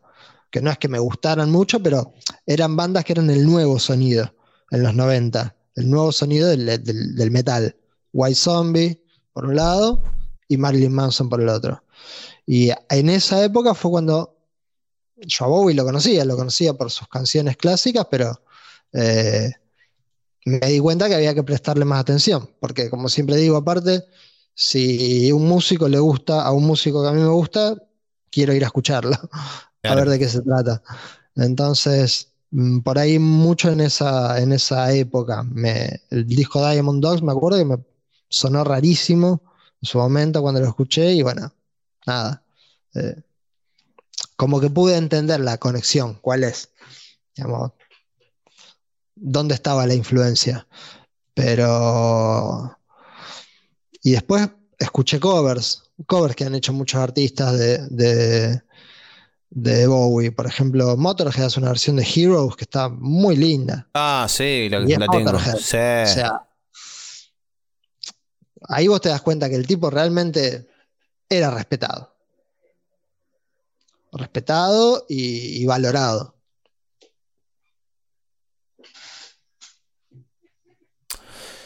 Sí, yo creo que acá en estos años del 70, sí, yo creo del 70 para hasta el 80, te diría. Creo que lo dijimos hace un par de programas atrás, que tiene una seguidilla de discos que rivaliza con la de los Beatles. Eh, a nivel calidad, innovación, sobre todo innovación, porque es muy complicado, es muy complicado mantener una calidad innovando tanto. Sí, sí. Eh, dando tanto volantazo a nivel creativo. Lo que pasa es claro, yo siempre pensaba que. Siempre pensé que era un cantante pop. Digamos. Yo pensaba lo mismo antes de conocerlo. Obviamente. chico, claro. Claro. ¿Sabes lo que pasa? a mí me quedaba la. película Laberinto cuando era chico. Claro, que era una estrella de pop que también actuaba. Entonces. Y aparte, la canción, de, la canción de Freddie Mercury, la canción de mm, Under Pressure. En Under Pressure, vos no percibís que es un artista que hacía rock, por ejemplo. No, no. Parece, ¿no? Un señor, era un señor que hacía pop. A lo. Sí, aparte siempre impecable, con traje, bien peinado. No parecía un, rockstar. Exactamente. Claro, uno no había visto toda la historia ¿viste? anterior del maquillaje, de la ropa y de la imagen y de la locura. Claro. Y sobre todo de la. Mirá, te voy a decir algo, seguro vas a estar de acuerdo conmigo. A todos nos cayó más simpático David Bowie cuando nos enteramos que durante varios años era compinche de, de Iggy Pop y tuvieron su, época de destrucción. Ah, sí. Sí, porque se Ahí como que a todos nos terminó de calzar. No, si este tipo. Sí, porque se está uniendo. se estaban uniendo dos, mundos que, que eran dos mundos geniales y que se unan. Lo, que pasa es que yo casi que lo supe al mismo momento de, descubrir, de descubrir a los dos artistas, porque yo me pongo a pensar, tanto Bowie como Iggy Pop los empecé a curtir mucho a los dos después de ver Velvet Goldmine, que es la película del 98, que es medio usa la vida de estos dos tipos para contar una, una historia diferente. Una historia, claro, sí, sí. No sé, vos no la viste todavía. La tenés que ver si no la Eh, viste. no me acuerdo, sí, no, no la vi. Eh, trabaja Ewan McGregor que hace de, de Iggy Pop. Ellos no se llaman ni Iggy Pop ni Bowie porque no les dejaron usar los nombres. Hacen una ficción con otros nombres, pero. Es rara la en- película. Es rara porque es la historia. Una historia que no tiene nada que ver con la vida de Bowie y de Iggy Pop, pero ellos están en la película. Ajá. Es rara. Es, eh, es, es como una película medio de misterio, de, de detectives. Hay un caso que, el- que alguien tiene que resolver. Y estos, estos dos personajes están en- adentro de este caso. Muy rara. Hay una cruza de géneros muy mm, exótica en esta película. Me- me- que, me gusta. Tendrían que hacerlo más Sí, seguido. es- es original. Sí, sí, sí, es un experimento. Está, está muy buena. Bueno, y después de ver esta película, yo empecé a buscar, che, ¿estos son reales? No, no son reales, bla, bla, bla. Eh, Christian Bale trabaja también. Y una cosa llevó a la otra. Christian Bale, sí, es verdad. Eh, y dije, pará, ¿pero son o no son? Eh, y entonces me empecé a buscar qué era verdad, qué no era, qué era mentira. Hay cosas que son verdad, hay cosas que son mentira. Aparte, la banda sonora es tremenda. Porque hay canciones de Roxy Music, de Bowie, de hip hop. Hay- es impresionante la, la- banda sonora. De- tiene que estar. Tiene de que Lou estar Reed. claro. Lou Reed también aparece por ahí como personaje, me parece. Eh, bueno, ahí tenés como el triángulo, el triángulo de fuego, ¿no? Lou Reed, eh, Bowie y Pop. Eh, por, por un tiempo se lo llamó, ¿no? Como la la, eh, la triada eh, sagrada, ¿no? La Santa Trilogía. La Santa Clara, la Santa Trinidad de los alternativos. Ah, Eh, que sí, lo, lo- lo eran, ¿no? Porque es como que uno iba influenciando al otro. Porque Lou Reed lo influenció a Bowie. Bowie lo- le- después le hacía los discos a Lou Reed. Le hizo los discos a Iggy Pop. Y Pop eh, estaba todo mezclado, ¿no? Cada uno aparecía en el disco del otro. Eh, y los tres, yo creo que los tres son genios por sí solos. Ah. Porque me parece que Lou Reed no le debe nada a Bowie. A nivel ar- artístico me refiero. Sí, sí, más allá de la colaboración entre ellos. Más allá no, de la ayudita, de la ayudita que le dio Bowie ahí, tanto a Iggy Pop como a Lou Reed. Pues yo no creo que Lou Reed eh, podría haber tenido la carrera que tuvo si Bowie no le hacía el disco Transformer. O Transformer está producido por Bowie y Mick Ronson. Y Pop también. Si Bowie no se mete ahí, no sé en, en qué terminaba. ¿Qué hubiera sido? Sí, digamos como que el, el que asomó un poco más la cabeza, como que agarró a uno de cada, con cada mano, ¿viste? Y, y, los, Exacto. y los empujó un poquito más. Claro. Eh, en parte también porque Bowie te- sentía una gran admiración por los dos. Tanto por Iggy Pop como por eh, Lou Reed. O sea, te quiero Ah. decir. eh, para mí, Bowie pensaba que él estaba rescatando a sus héroes. ¿Me entendés?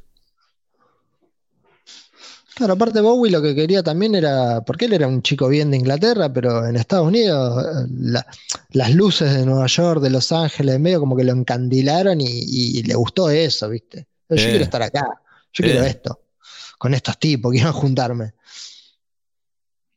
Bueno, Es como, antes que, de. es como que lo sacó un poco del aburrimiento eh, Estados Unidos. Porque él donde primero tiene éxito es en Estados Unidos. si Sí, no- algo no parecido, algo parecido le pasa. ¿Quién? ¿Bowie? Bowie. Mm, no, me parece Bowie, digamos, empezar, me parece que empezó en Inglaterra a tener éxito. Sí, sí, pero me refiero a que cuando, en, cuando llega a Estados Unidos, si bien ya era alguien, pero en Estados Unidos había que laburar todavía, se tenía que poner y lo hizo. Ah, sí, sí, sí. eso. Sí, sí, sí. Digamos, él no llegó a Estados Unidos siendo conocido, digamos, o teniendo, o, vi- o viniendo con, lo- con los... Siendo eh, número uno, no, no, no. Claro, con, con los, con los papeles que traía ya de, de Inglaterra. No, no, no, no. Em, los que estaban por ahí un poquito como más desconectados eran eh, Bowie con Lou Reed, por así decirlo. Eh, Era como que los dos eran amigos de Bowie. Eh, perdón, se me mezcla. Lou Reed con Iggy Pop estaban como. No eran tan amigotes. Claro. Sí, eran.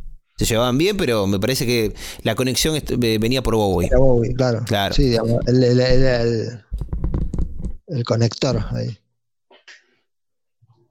Eh, bueno, Reed también le presentó a Bowie a Coso, a um, Andy Warhol. eh, había, había todo un mundo de conexiones ahí eh, raras que, que- que eran muy eh, extra- extravagantes y muy. eh, a las que Bowie tenía muchas ganas de acceder también, ¿no? Claro, eso es lo que te Que decía. tenía él- que ver con él- Estados Unidos. Él llega a ese lugar y, y le gusta, y como que medio que cree dentro de él que, que- que pertenece más ahí. Claro. Eso, es lo- bueno, eso es lo que quiere hacer, es el lugar donde quiere estar. a Lennon le pasa algo parecido.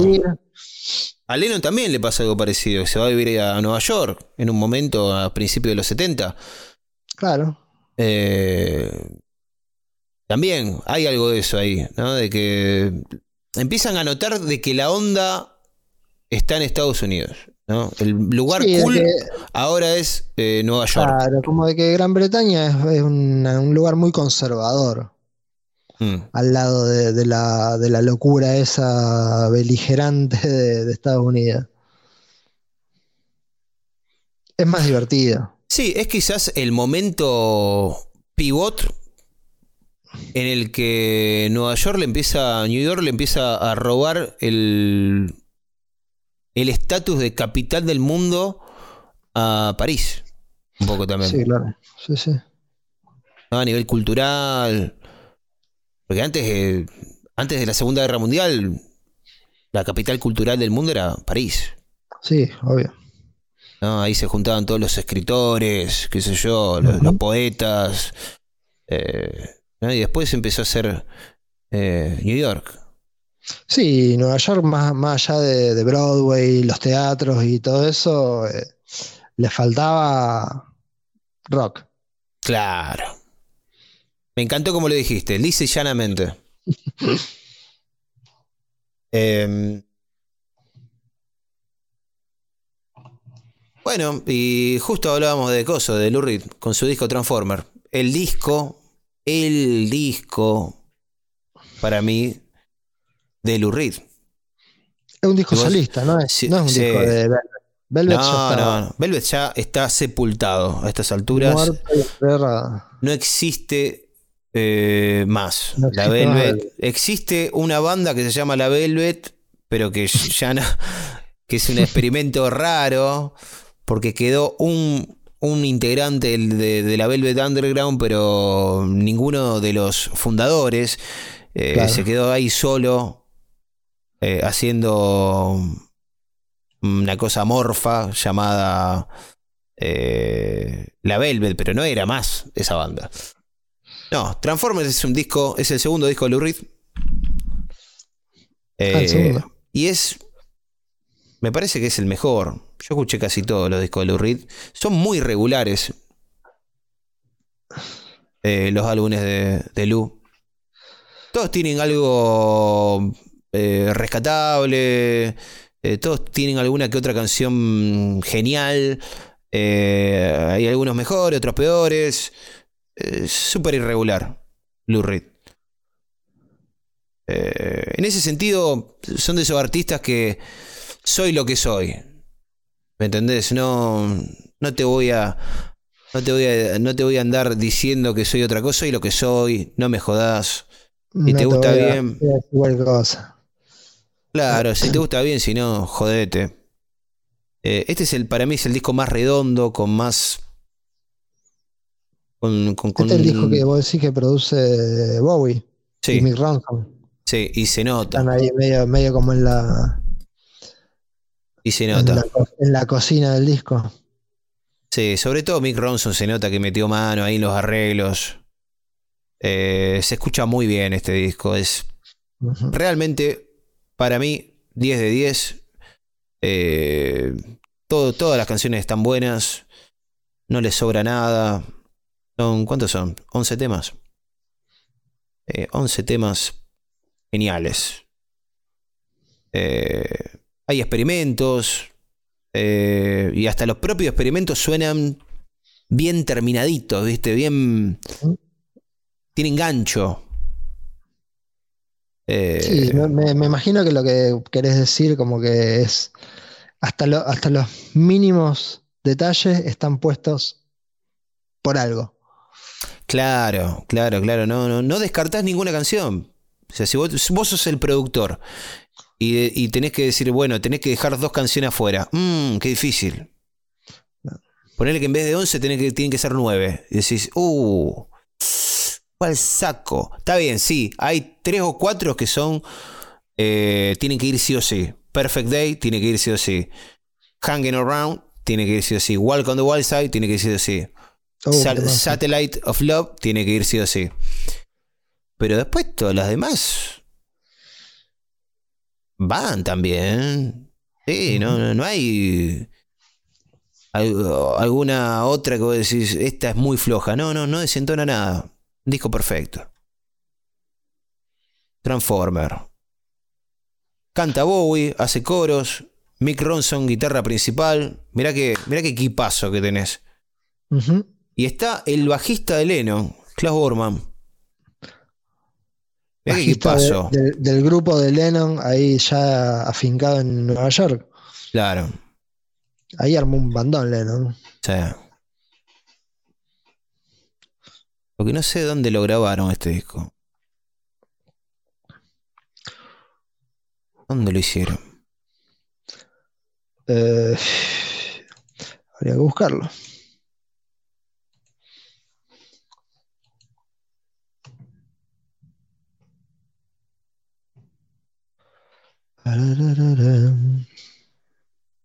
Viste que pones en inglés en Wikipedia y, y hay más información. Eh, sí, en español es más limitada. El que hace la Wikipedia en inglés le pone más onda. Eh, no, lo que pasa que sí, me imagino que eh, eh, la base de datos es mucho más amplia en inglés que en el resto de los idiomas. No creo que sea un problema solo de español. Ah, mirá, Pero, en Inglaterra lo hicieron. ah, mira.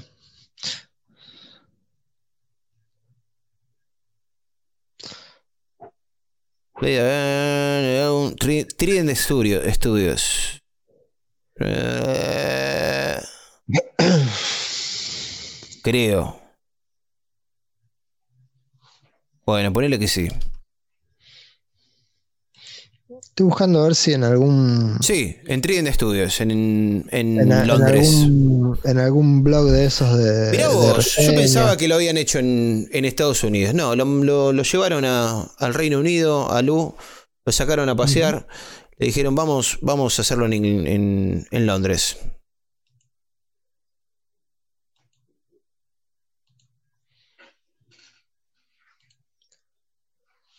Nada, escúchalo, te va a cambiar la vida, Transformer. Yo en una época era una cosa que lo ponía todos los días. No podía pasar mi día sin escuchar el disco este. ¿eh? Una cosa de locos. Me acuerdo que iba a trabajar mm, al local de videojuegos. Eh, iba caminando, quedaba cerca de mi casa. Iba al Alto Rosario. Y en el camino tenía que escuchar este disco. Para, veces. No, estaba. Mirá, me acuerdo lo que estaba pinchando en esa época. Estaba entre este, estaba escuchando. mm, Me acuerdo el disco de. Dem Crook Vultures. ¿Te acordás de esa banda? Dem Crook Vultures. La Eh, banda con- de Josh Home con Dave Con Grohl. Dave Grohl, Sí, sí. Año 2009, 2010, ponele. Y el Y- bajista de y John Paul John. Y John Paul John, claro. el, ba- el bajista de Zeppelin. Estaba con Sí, ese. sí, caso ese. Qué discazo, por Dios.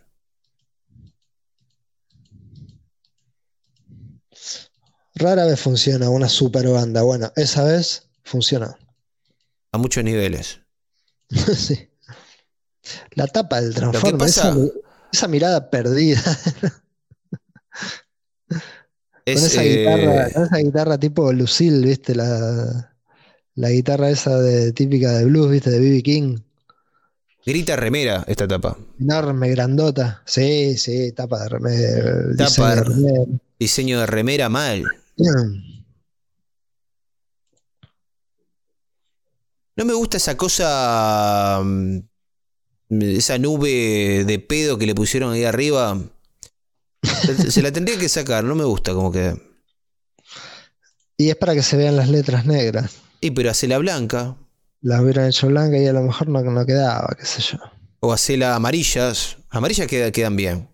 Amarilla para, para ahí coincidir con la, Queda O sea, raro, es una la nube de la pedo. Una nube color kaki. Sí, es como un dorado medio opaco. Raro. Eh, bueno, tiene a mí Lou Reed solista me gusta, me gusta, me gusta. Eh, sí es irregular, sí tiene discos que vos decís, "Mm, ¿qué está pasando acá? Pero nunca deja caer del todo la pelota. ¿ah? O sea, siempre en- en- hay uno, dos, tres. En, en el peor disco de Lou Reed hay dos o tres temas excelentes. Bueno, eso, eso es un buen. Un buen promedio. Ojo, tiene un par de discos que vos decís. "Mm, está medio errático acá. Está medio. Sobre todo en la década del 80. ¿Viste en la década del 80 que es una década que muchos artistas de los 70 parece que perdieron la brújula, no sabían qué carajo hacer? Exactamente. A Elton John Sí, le pasó, poco- a Elton John le pasó mucho, por ejemplo. Un poco mareados también por, por las nuevas tendencias, que es lo mismo que le pasó a los artistas que fueron exitosos en los 80, les pasó lo mismo en los 90. Claro. Es como que con el cambio de década aparece así como un evento, así como disruptivo, digamos, o un artista mismo. Eh, qué sé yo, en los 90 fue Nirvana para mí que apareció y medio como que les llenó el culo de preguntas a todos. Claro. Bueno, en los 80 mi- eh, Michael Jackson fue una cosa que no sé si fue la culpa de Michael Jackson, pero era un artista que eh, dibujó otro otra silueta, ¿no? La- con las décadas cambian, cambian los panoramas también y, y- o por lo menos se viene dando, se viene cumpliendo siempre, en los 60, los 70, los 80. eh, cada tipo de música, viste, que está relacionado con una década, con una década en, en particular. Eh, el glam vos no lo podés sacar de los 70 y parte de los 80. El grunge no lo podés sacar de los 90 y son, son músicas que, que hicieron así como una bisagra en, en el, en, en el, en el espectro de la música popular, ¿no? Dentro del rock estamos hablando, ¿no? Del Sí, pop. sí, sí. Vos, vos nombraste a Michael Jackson, que sí, por ahí es el rey del pop, pero también tenía mucho, mucho repertorio bastante rockero. Sí, ¿Qué sé pero rock más bailable, más coreografiado, más... eh, era para mí era más más eh, más prefabricado el rock de sí, obvio. Era de pop. Michael Jackson. ¿no? Sí, pero hasta cuando se quería poner rockero. Viste que el pop Sí. muchas veces hace eso de que se quiere poner rockero el pop. Totalmente. Viste, como Les que el pop dice, encanta, claro, Les encanta, les encanta este, ahí hacer como. Pero ¿sabes por qué? Porque saben que son una saben que son una manteca los, los, artistas de pop. saben que son, ¿me entendés? De, de, menor calaña. Entonces como que quieren aspirar un poco a, a, ser como, mm, a tener más onda, a ser más cool. Saben que el rock es más cool. en el fondo lo saben. Una pequeña parte interior de ellos, este tiene hasta incluso de tener un pequeño así como resentimiento de decir, uh, yo quería, quería estar acá, pero bueno. Quería tener un poquito de esto. ¿Te acuerdas cuando Britney Spears hizo la canción I Love Rock and Roll? Sí, sí, me acuerdo. ¿Qué mierda fue eso? ¿Qué cagada fue eso? y una canción de rock que le gustaba cuando era chica y estaba en un momento y en un lugar donde lo, hago porque puedo, viste, la típica. Lo hago porque puedo. Pero viste, como eh, ellos saben que, el rock tiene más onda, que es más cool. Eh, entonces, como que. Sí. Hace, poco la vi a Miley Cyrus con Billy Idol haciendo Rebel Yell. Y claro, Billy Idol accede porque ya es un tipo grande. Igual Billy Idol nunca fue un, rockero. Eh, sí, ¿cómo, te voy a decir? Era un chanta Billy Idol. Era un tipo que. No, Billy, Idol viene del. Bueno, parecido puede ser a lo que. Billy Idol viene de Inglaterra y viene del punk. era como, Gary, era como Gary Glitter, Billy Idol. Viene de... es, es, el tipo de artistas, ¿me entendés? De que eh, sí, a ver, no te voy a decir que no era rockero, pero era más un personaje que un... ¿Me entendés a lo que voy? No, él, viene, viene del punk de Inglaterra, del 77, la movida esa de los Sex Pistols y todo eso, de una banda llamada Generación X. Este, y es como que muy joven abandona todo eso y dice, no, esto, yo, esto ya pasó, esto, esto es de adolescente. Y se va a Estados Unidos y hace toda una carrera donde sí, digamos, juega un poco con el pop, un poco bastante. A mí me encanta Billy Idol, ojo. Me gusta cómo canta. No, no, tiene, tiene canciones, tiene canciones muy pegadizas, Billy Idol. Tiene canciones alucinantes, tiene, tiene cosas. Aparte, se hizo toda una carrera, imagínate. No es que dijo, me voy a Estados Unidos para hacer pop. Hay que ir, hay que hacerlo y hay que hacerlo bien. Y, encima que te acompañe, digamos, el, suceso. Eh, aparte se, asoció, digamos, su coequiper fue Steve Stevens, que es un violerazo, violerazo. Este, y bueno, ponele que le salió y su camino fue para ese lado. Pero sí, ahora un tipo que tiene casi 70 años y pensará, bueno, si esta chica quiere venir y cantar una canción conmigo, está todo bien, lo hacemos.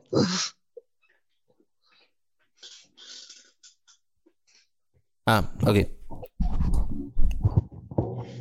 Me, vos sabés que me hiciste acordar de, Gary Glitter. ni lo nombramos. Ni lo nombramos. Y saca un disco, saca un disco eh, que en su momento tuvo mucho éxito. En 1972. Es el disco debut. Lo que pasa es que Gary Glitter es complicado, ¿no? Hablar de, de lo bueno que está que están ciertos temas de Greg Glitter, porque hoy en día es un pedófilo sentenciado ya. Sí. No, es como que te da como. Te da como cosa, ¿no? Aparte tiene varias. Eh, varias sentencias. Varias, varias condenas, sí, sí. Claro. Eh, y todos por cargos parecidos. O sea. Claro, sí, es, todo con lo mismo. Eh, se ve que nunca. Todo, relacionado, sí. Al principio le encontraron fotografías. Infantil. Eh, y después ya la cosa como que pasó a mayores, digamos. Bueno, para el que no sabe, Gary Glitter es ese que, sacó el tema que si viste Joker, por ejemplo. La, escena del final, claro. La escena de las escaleras de Joker. Exactamente. Es el tema de Gary Glitter.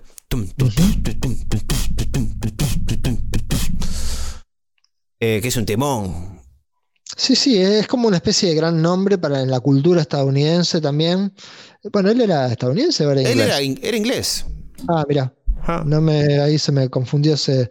Pero en la cultura estadounidense, esa canción y alguna otra quizá también es, es así como lo que dijimos varias veces, ¿viste?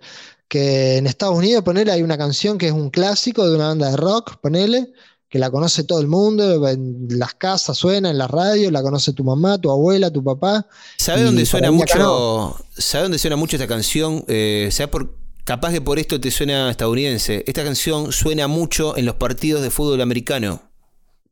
Pero por eso, porque en las películas, que vos siempre decís, esta canción la conocí por tal película, Mm. en las películas, en los programas de televisión, en, lo- en los partidos, en los entretiempos, cuando se hacen esos shows impresionantes, este, en- en- está muy metido el- en la vida diaria de los yankees, esa música, que por ahí a nosotros nos suena muy, muy rara o muy, no la conocemos.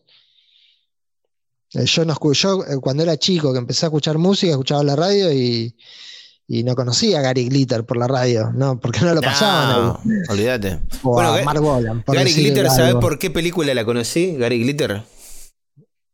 Esa canción yo la conocí por Ajá. una película. Ajá. nunca, nunca pasó. Es buenísimo. Yo te digo, esto, esto es verdad, no es que yo eh, eh, es un número que hago para el programa. No es que. No es que nos parece. No es que nos parece gracioso eh, esta cosa de que yo conozco música por las películas y, y todos los programas hacemos un ejemplo. No, no, esto es verdad. Esta canción, y aparte me acuerdo exactamente de la película, eh, de donde la descubrí, y es la película, mm, eh, la de Ben Stiller. ¿Viste la, la, la- la que va a conocer a los, pa- a los padres de la novia? El padre de la novia. Eh, Algo así se ¿cómo llama. No, los no, fuckers. no. Los fuckers. Los fuckers, los fuckers. Bueno, en la primera no. En la segunda película, cuando los padres de la mina van a conocer a los padres del loco, o sea, los suegros se conocen, hay una escena en la que está Dustin Hoffman jugando al, al fútbol americano con Robert De Niro, y en esa escena aparece esta canción. Chequeala para que vea que no estoy mintiendo. Ajá. Sí, sí, sí. Eh, y de ahí dije, película, che, no- che, qué buena que está esta canción, ¿de dónde es? Y era Gary Glitter. Aparece en esa, en esa peli. Bueno, aparece un montón de pelis, pero yo, yo la saqué de ahí. Eh, y sí, este tipo realmente es- estamos hablando de un verdadero monstruo. Eh, se le llegaron a, a, a encontrar más de 4.000 fotos de pornografía infantil. Una, una locura, una, monstruosidad, una aberración. Este. Bueno, ahora está preso, ya está, estaba o murió. Parece que sigue preso. ¿Preso o murió? Ah. Era una pregunta. ¿Está En el, preso o murió? en el Era- 2000, el 2015 fue declarado culpable, fue condenado a 16 años de prisión, Que todavía está cumpliendo. ap- aparentemente. sí. Bueno, ya está viejo este tipo, ¿cuánto tiene? Sí, un tipo que debe tener. Está pisando los 80 años, seguramente. Algo así. Bueno, ¿y sabes que me acordé? Acorda- acordándome justamente de, de las cosas que se ponía Gary Glitter. Algo que estaba presente en todos los artistas eh, del glam. En las letras, Ajá. en el vestuario, en la poesía de ese mundo. El espacio. Esta cosa de los astros. Eh, parecía que todo era ciencia ficción con esta gente. ¿No? Como que era parte del- de la cosmogonía glam. Sí, Eh, una los- fascinación por, por las cosas del, del cielo. claro, los planetas, los alienígenas, todo lo que venga de afuera. Los fenómenos celestiales. Exacto. Porque posta, mirá, tenés canciones de Elton John, por ejemplo, Rocketman, Rocketman. ¿eh? Life on Mars, de Sí, Stardust, eh, Ballroom of Mars, tenés la canción de, de, Marbolan. Eh, está presente en todos estas, estos artistas, estos temas de, de conversación que tenían en sus canciones. Mira, no, no, no lo había pensado. Y también el vestuario, ¿no? Está, está, eh, la cosa de que parecía que venían de otro mundo estos, eh, estos trajes que se ponían. Muy brillantes. Muy brillantes, claro. Botas altas, mucho brillo también, mucha plataforma. Bueno, el nombre de Glitter también. En algún momento se mencionó como Glitter, Glitter Rock también, el glam rock. Una cosa así como. Glitter que es brillan- brillante, brillantina, sí, algo así. brillar, bri- algo brillante. ¿No es brillantina? El- el-. ¿Viste la, la brillantina esa que Sí, te la, la que tirás? usábamos en la escuela, Claro. la que se pone esta gente en la cara. Bueno, Me que vos fíjate que que Iggy, Iggy Pop empieza a usar brillantina en sí. coso, en la mm, cuando vuelve con los con, con su Gary banda. Brillantina. Qué buen nombre. Gary Brillantina. Y bueno, y obviamente había otra cosa que también tenía que ver con, con la, mm, la promiscuidad y la... mm, Y esta cosa de que no sé si soy chico, no sé si soy chica, voy para todos lados. Una cosa ambigua, sí, esa. Este, Marbolan, no sé. Marbolan me parece que era... ambigüedad sexual. No sé, no lo tengo a Marbolan, la, la sexualidad de Marbolan.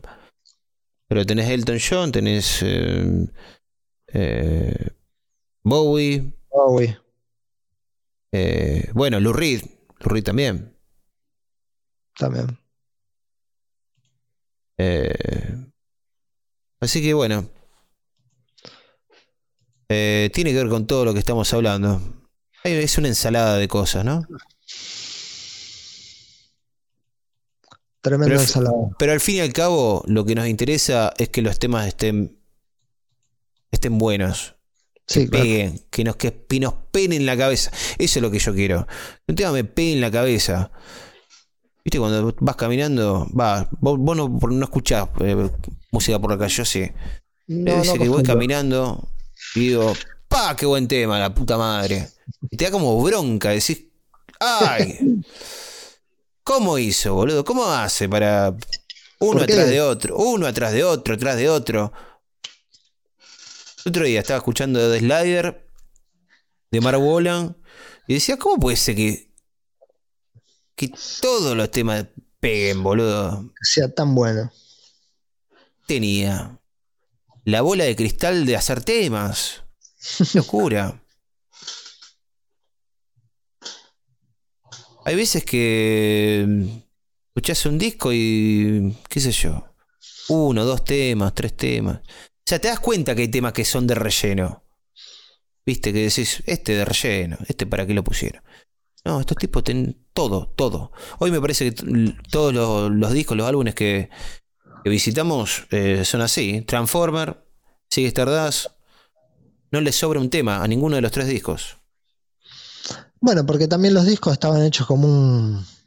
No nos vamos a meter de nuevo en el tema disco conceptual. Bueno, el de Bowie sí es prácticamente un disco conceptual. Mm. Pero eh, el álbum, el disco, pensado como un concepto, no hablo de una historia contada así como con capítulos, cronológica, una historia, como concepto de que todos los temas se necesitan uno a otro para redondear la idea del disco. Porque después vivimos la época de que los discos se, se hacían eh, así como eh, lo más importante no era hacer el disco, sino hacer uno, dos, tres hits, digamos, que peguen en la radio, en los charts, y que el resto, bueno, sean canciones que están ahí, que Acompañando. estado, claro, podrían haber estado esas o otras, pero bueno, son justo esas las que hicieron y las que cayeron. Pero me parece que estamos hablando de una época en los 70 donde los discos se hacían más de esta forma.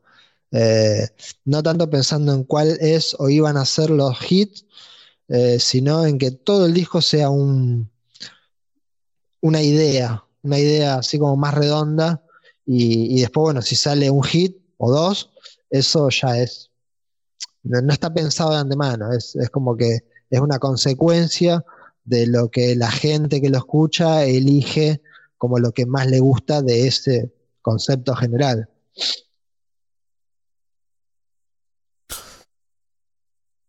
Sí, eh, está bien, está mal. Es, para mí es una forma interesante de hacer un disco. Simplemente. Sí, sí, es, formas de, hacer eh, un trabajo, digamos, que van cambiando. Van cambiando con el tiempo. A mí no es que, para mí, para que esté bueno un disco, tiene que ser conceptual. No, para nada. Para nada. Eh, cuando digo conceptual, que quede claro esto, me refiero a, a, no un disco que tenga todas canciones que hablan de lo mismo. No, no, no. Por ejemplo, te doy un ejemplo de, lo eh, que vos, de lo que vos querés decir. El disco Queen 2, por ejemplo. Es un disco conceptual que tiene. Pero no porque todos los temas cuenten una historia sobre un personaje. Es como que el, como que vos juntas en, una, en un disco 10 temas y todos más o menos se relacionan. Claro, claro, claro. Filosóficamente, tienen más o menos una misma idea en cuanto a. Ponele que es un disco conceptual liviano. Claro. ¿Me entendés? No es duro conceptualmente, sino que. ¿No? O sea, yo sí te entiendo dónde vas. Por ejemplo, Queen 2 se me ocurre que es de ese estilo que vos estás diciendo. Todos los temas te das cuenta que pertenecen a ese disco y, no, podrían ser parte de otro disco. Eh, tienen el mismo sonido, la misma intencionalidad. Eh, es como que vos sacás un tema de ese disco y lo pones en otro y no, no va, no, no, funciona, claro. Claro. A eso, como que lo conceptual no es el, el estilo conceptual, sino más bien una visión. Sí, una idea, una idea para, lo, que es, lo que querés que signifique este disco. Exactamente. Porque aparte las bandas tenían esa cosa de, hacer un disco con una idea y después el disco siguiente hacer otra idea, digamos. Con, con, otros ingredientes, con todo lo que aprendieron en ese año, año y medio que pasó del disco anterior, con todas las experiencias nuevas que sacaron de la vida, de la gira, de lo que sea. Eh, era casi te diría que hasta como un desafío para una banda hacer un disco que fuera, por ahí no completamente distinto en el estilo, pero sí que tenga una idea completamente diferente de lo que ya hicieron. Como que las bandas, como que era una especie de, lujo y de de, cosa buena, digamos, de ventaja que tenían de querer eh, tener esa capacidad de transformarse de un disco a otro, siendo la misma banda. ¿Me entendés lo que digo? Sí, aparte te queda como una postal de un momento especial que estaba transitando la banda, ¿no? Te queda como esa, eh, esa burbuja espaciotemporal de, de, qué es lo que nos estaba pasando en el 73, qué sé yo. Exactamente, claro. ¿En, qué estado estábamos? ¿Me entendés? Eh, hasta por eso está bueno. Eh, a mí por ahí me pasa, qué sé yo, de que me pongo, no sé, a ver fotos mías de hace eh, ah, ¿viste, ahora con esto de, internet, de, que es tan fácil sacarse fotos y tan fácil de almacenar las fotos? Porque ahora con Google Fotos, por ejemplo, te quedan todas las fotos que te sacas de, tu celular, te quedan todas en un solo lugar. En la, nube. claro, y vos con una línea de tiempo tenés, ¿me entendés? Para ver todas las fotos tuyas de junio del, del 2014, claro. Este. Y está bueno, es lindo, qué sé yo, por ahí ver cómo estabas vos hace siete años atrás. ¿Me entendés? ¿Cómo te veías, por lo menos? ¿No? Una especie de diario, ¿no? De, tuyo. sí, eh, una especie de recordatorio también de lo que. De cómo cambiaste. De, lo que fue, de lo que sos ahora. Claro, sí, es un mini momento de reflexión también. Claro. bueno, los artistas también reflexionan sobre su, su propia obra y la van. Sobre todo los artistas, me parece. Transformando. Me parece que el artista tiene mucho de eso, tiene mucho de. Va, no sé si todos, qué sé yo. Hay algunos. Viste que hay artistas que no. viste que, hay artistas que no revisitan sus cosas. Sí, sí, sí. Hay artistas que sí, artistas que no. Eh, a mí me parece una locura, ¿no? Un artista que no revisita sus, su, su, arte, digamos, que no escucha sus discos, que no mira. Por ejemplo, un director de cine que no mira sus películas me parece una locura. Me parece rarísimo. Mm. Eh, porque, va, qué sé yo. Algo que yo haría. por, ahí, esa idea de que, bueno, lo que se hizo ya está, ya está hecho y listo. Hay que pensar siempre para adelante. Pero bueno, a todos en algún momento de su vida. Bueno, pero hay instancias, hay instancias. En, algún momento de su vida a todos les agarra. Hay tipos que tenían completamente cerradas las puertas, no sé, a tocar un tema de un disco de 20 años atrás y después lo empezaron a hacer porque, qué sé yo. Pues pasó el tiempo pasó el tiempo, le tomaron cariño o se lo pidieron tanto que, bueno, le insistieron y a ver, a ver de qué se trata, a ver, vamos a ver qué puede pasar. Ojo, también, también me parece que debe haber una especie de miedo barra vértigo a ver, a ver lo que hiciste y no poder hacer nada al respecto. Porque eh, por ese lado lo puedo llegar a entender. Sí, por ese lado lo puedo llegar a entender. ¿no? De, ver una película tuya y decir, ay, la cagada que me acabo, que acabo de ver que me mandé en esta escena. y saber que no lo podés eh, arreglar debe ser tremendo. Sí, o al eh, revés. O, ver algo que hiciste y darte cuenta que con las, con las herramientas que tenés ahora no, no lo podés empatar porque cuando lo hiciste en ese momento era, era en ese momento. Y era demasiado. Lo que decía vos de Axel Ross, por ejemplo. El tipo viendo una canción que grabó en el 88 y pensando para él mismo, uy, yo esto ahora no lo puedo cantar. O sea, mm. también está esa. también es un garrón. Tiene, tiene que vivir con esa frustración permanentemente. Claro.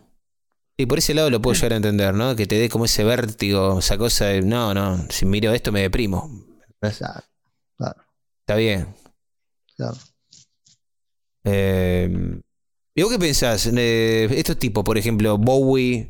Eh, bueno, ahora murió, ¿no? Pero Bowie vivió hasta hace poco, hasta hace unos 10 años estaba vivo. ¿Qué decís? ¿Bowie escuchaba cosas suyas?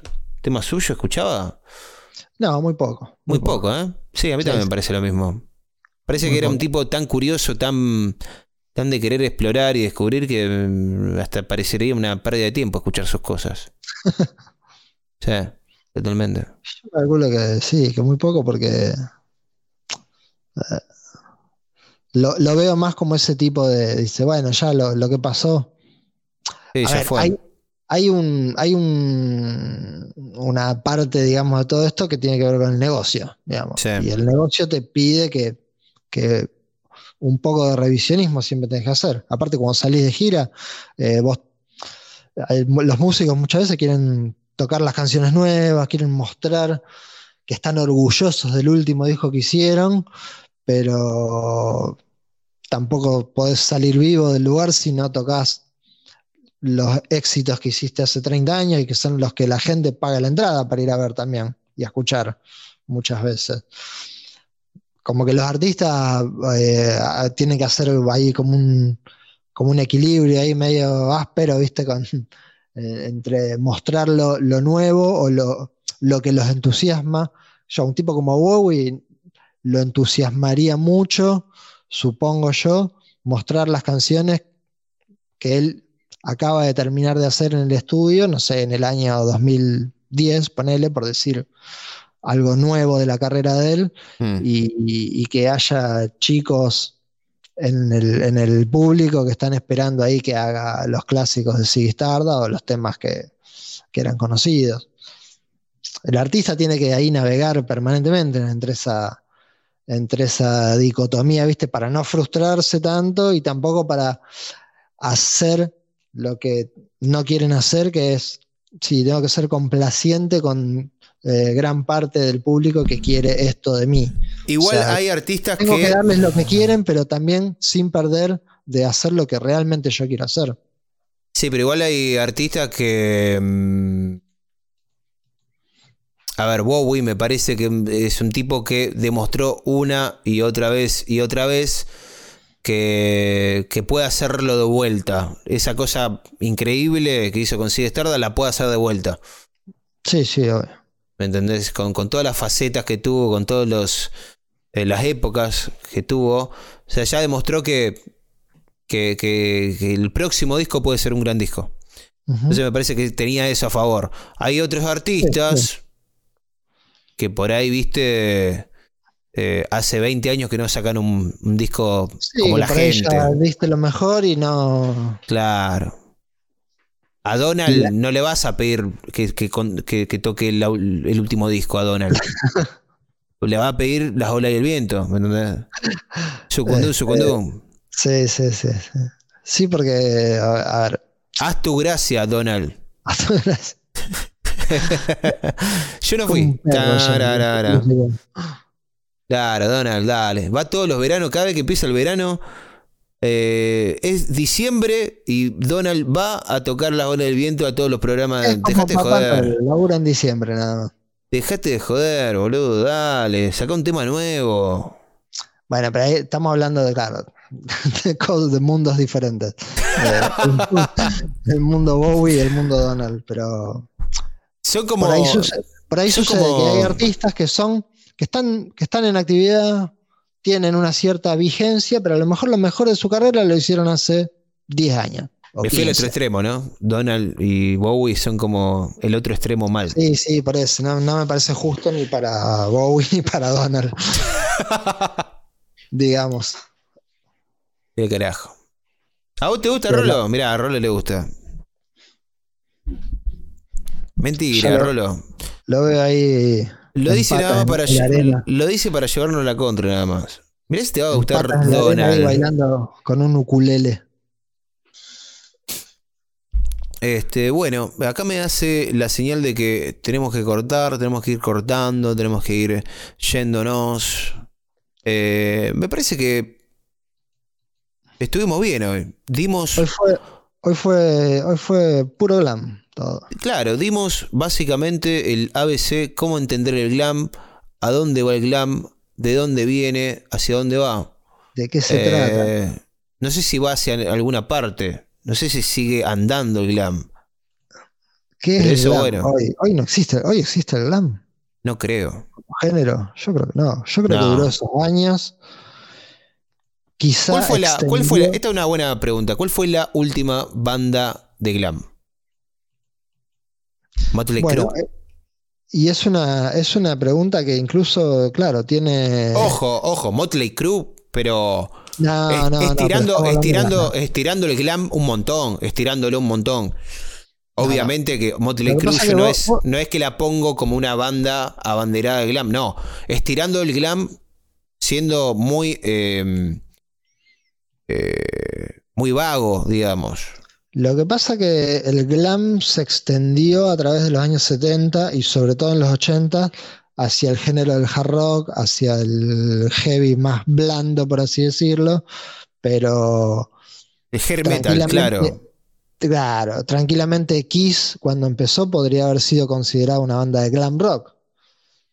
Kiss, si bien era una banda de hard rock, básicamente muy teatral, con mucha escenografía, pero tenía el brillo, el glitter, las botas, los, tacos altos y, y un show así muy...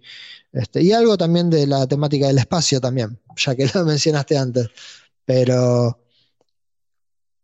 es como que Kiss fue un escalón que si bien no, no, no lo podemos meter en la bolsa del glam rock, pero que sí empujó a llevar a lo que fue conocido como glam, glam metal o hair metal en los 80. Las bandas, estas como decís, Motley Crue, eh, Poison, bueno, Guns N' Roses viene de ahí también.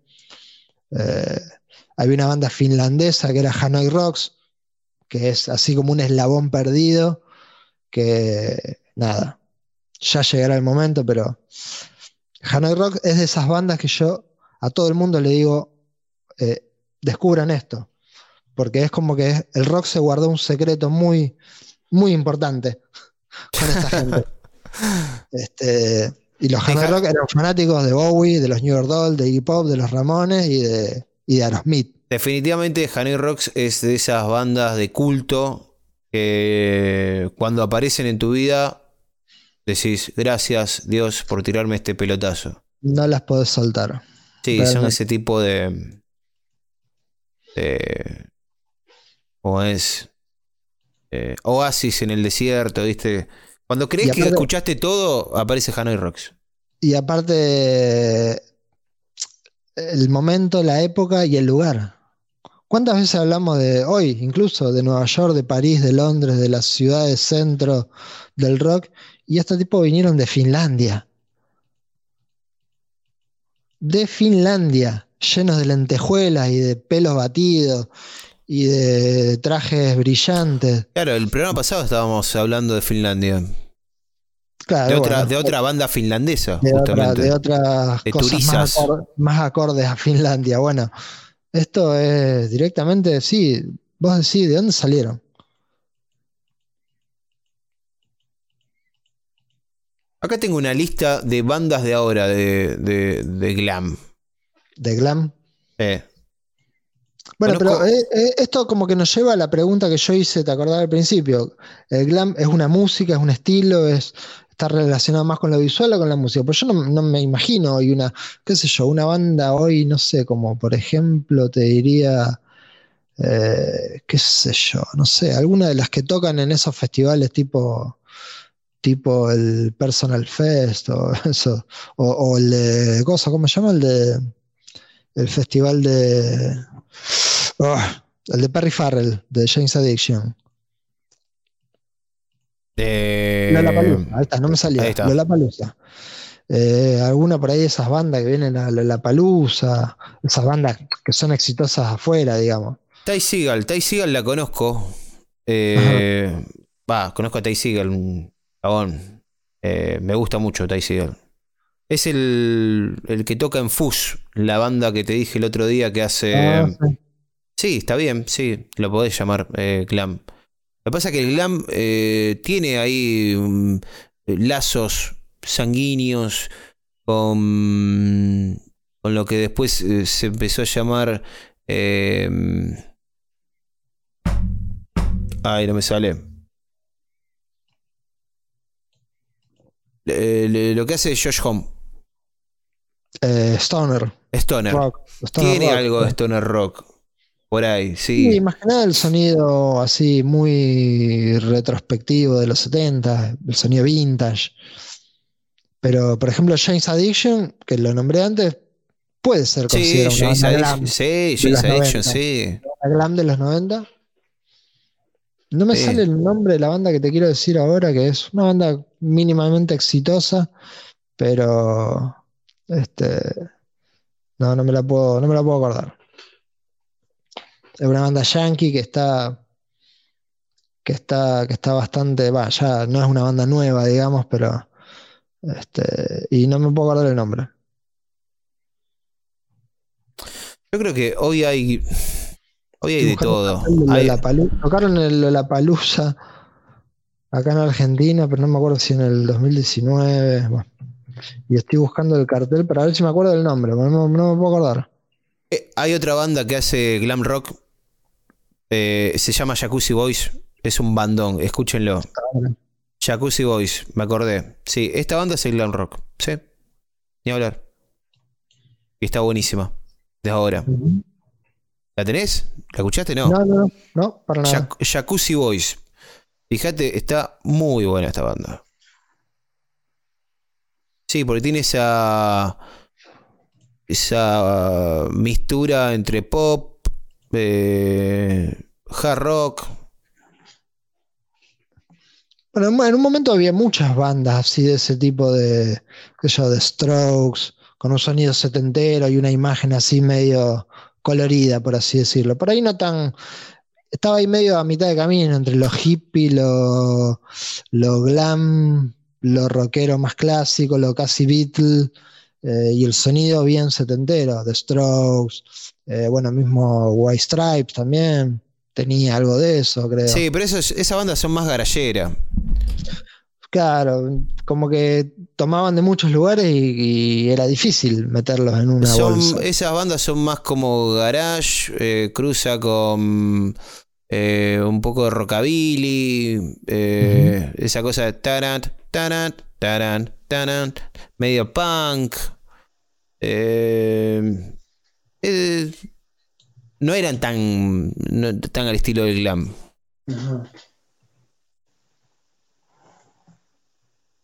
Sí, to- toda la década del 2000, digamos, del- desde el 2005 para hasta el 2015, ponele, hubo así un, un aluvión de, de todo ese tipo de bandas.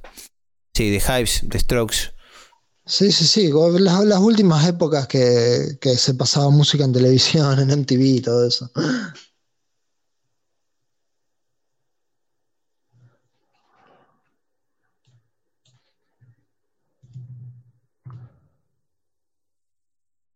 No, ahora yo te digo, hay, hay un poco de todo. ¿no? O sea, hay de lo que busqué. Lo que pasa es que no hay, no hay publicidad sobre todos estos estilos en este momento. Ahora Sí, la claro. publicidad, la publicidad pasa por otro lado. O sea, lo Pasa por popular redes, pasa por el streaming. pasa- No, no- no claro, pero te quiero decir, bombardeo por ahí que lo popular pasa por otro lado. Estas bandas no, la, no las vas a, a, a escuchar ni en la radio ni, ni en ningún lado. Hoy tenés, eh, no sé, no sé qué se escucha ahora. Trap. Eh, trap, claro. Eh, y todo, todo más o menos parecido. Eh, yo te digo, menos mal que existe mm, esto de Spotify porque me soluciona la vida. ¿eh? Vos ponés una radio de, de tal banda y te pasan todas bandas parecidas. Eh, esta banda Jacuzzi Boys la, la descubrí por, por Spotify y hay varias bandas eh, de ese palo que están buenas. Ujú.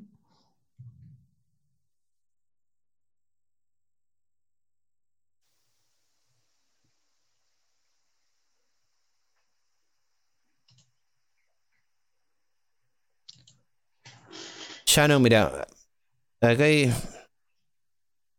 Shannon and the Clams. Esta banda está buenísima. Bueno, Jay Ritter, eh, bastante conocido. Eh, Harlem es una banda que a mí me gusta mucho, que tiene un poco de glam, pero es más tirando a punk, Ujú. punk garage. Eh, The OCs también me gusta, tiene algo de eso. Lo que pasa es que eh, hoy en día tenés que hablar de rock garage, me parece. Porque todas terminan teniendo ese sonido que se termina decantando para el punk, ¿viste? Como que al final terminan siendo eh, es- eso- esos tres acordes locos. Pero no, no quiero generalizar, porque hay de todo. Hay de todo. Claro. De las que te nombré, las que más me interesan es Ty Seagal, Puss, Jay Ritter, un tipo que murió hace poco, murió, mu- murió muy joven Jay Ritter, pobre. Y Harlem. Esas cuatro bandas me parecen de lo mejorcito de lo que se puede llegar a decir que hacen algo parecido al glam de ahora. Claro, lo que pasa es que con el glam es difícil, por ahí, para mí, este, identificar un tipo de sonido. Yo pensaba, por ejemplo, en Wolfmother.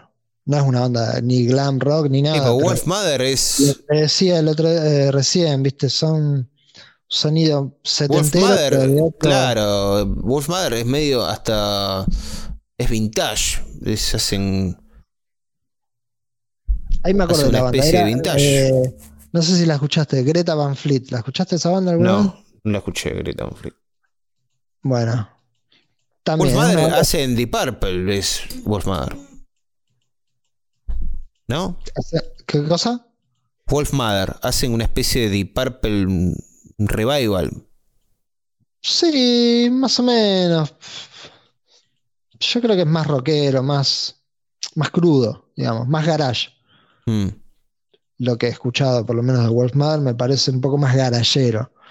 No tan sofisticado, digamos, Deep Purple era sofisticado en su momento y lo sigue siendo, ¿no? Pero eh, Wolfman Bueno, me pareció más en la También onda de me suena a Zeppelin, qué sé yo. También Sí, por ahí. ciertas canciones como. una onda más, más- esas voces así más más bluseadas. Claro, por ahí el cantante pega esos gritos a, a lo, a lo Robert Plant. Bueno, esa banda que te digo, Greta, Greta Van Fleet, es, el cantante es eh, Janis Joplin, pero es un pibe. Y es un pibe así enanito, rulito, que parece un, un hobbit. Acá Le lo pega unos chillidos. Y bueno, la, la banda es re setentera, la música, la imagen, este, esa cosa así medio como a medio camino entre el hipismo y el, y el, y el glamour. Este, esa banda me gusta, está buena, me gustó bastante. De las bandas más nuevas, te digo que es una de las pocas que escuché con una cierta atención que, que dije, uh, mira qué bueno. Bueno, en el 2010, principio del 2010, empezaron a aparecer muchas bandas así como neo hippies eh, que hacían una especie de, de, de rock psicodélico renovado, ¿no? Con, con ayuda de la, de la tecnología de ahora, ¿no? Hay- he visto muchas bandas así de ese estilo. MGMT, por ejemplo. Ajá. Eh, bueno, nos tenemos que ir. Bueno, Se termina el segundo programa. Y me parece que nos queda algo más. Sí, me parece que van a ser tres. Va a ser una 72, sí, triada. quedan- quedan discos. Sí, sí. Eh, discos, eh, Va, yo tengo por lo menos uno que tiene que estar. vos tenés uno, yo tengo algo más. Así que nos encontramos el próximo programa con el último programa de los programas que van a, como- van a quedar. Programa de programa de programa de año del- de la década del. Bueno, es. Digamos, vamos a programar el programa que viene eh, para que sea el último programa. Es le, estamos poniendo, le estamos poniendo muchos subtítulos. Es la última, es la única palabra que sé eh, decir programa. Eh, bueno, el último programa de mil- del 1972 y punto. Bien.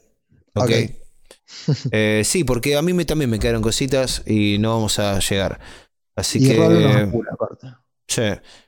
Tiene que que irse, tiene que irse, llegar- vamos- ti- tiene que irse a pasear. quiero- ¿A dónde a pasear? quiero llegar a los 80, dice. Tiene que irse a pasear el perro, Rolo. Nah, hasta ahora, Rolo. Pero te van a. te van a Te van a chorear. chorear. Sí. ¿Cómo hasta ahora te vas a poner? Son las 2 de la mañana. No, a lo mejor abre la puerta y lo asoma así hasta el. No, dice hasta que el- tiene el- un. Dice que tiene un perro grande. La gente le tiene miedo al perro de. Dice, que tiene un chumbo, dice que tiene un chumbo, pensé que iba a decir. Que sale a pasear al perro con un fierro y bueno. Se acerca alguien con malas intenciones y se va a arrepentir. Bueno, eh, nos vemos. eh, cuídense. Yo también iba a contar algo, no, no, no, no llegué a contarlo. ¿Por qué nos quedan así los programas eh, de cuatro horas y no llegamos a contar todo lo que tenemos? ¿Cómo qué pasa? Hay algo que no está funcionando acá. Pero bueno, Y el, el, el divague, el divague nos lleva por ahí, por caminos que ni nosotros pensamos que. mirá, Lo que si, no, si no está la otra forma. Anotamos todo en un papel, coordinamos. Yo tengo un papel acá, vos tenés el mismo papel en tu casa y hacemos, bueno, número uno, esto, número dos, esto, y hacemos así todo el programa. Yo creo que sería aburrido igual. Y sería como muy. No Pero sé, no nos sí. olvidaríamos nada. Todo lo que está anotado, lo largamos. Es muy difícil, sí, llevar un programa diver- divertido si vamos, primer punto, tenemos que discutir esto. No, no, a mí no me divierte. Uno, Eh, A, B, C, dos, A, Claro. B, C. no. Eh, así no va. Bueno, nos en la búsqueda de ese equilibrio estamos. Nos vemos, cuídense. Eh, espero Un que lo hayan disfrutado. Nosotros Chau, sí, chau. lo disfrutamos eh, continuamente, cada vez más. Eh, chao, Rolo. Chao, Alfon. Chao, gente. Cuídense. Chao. Chao.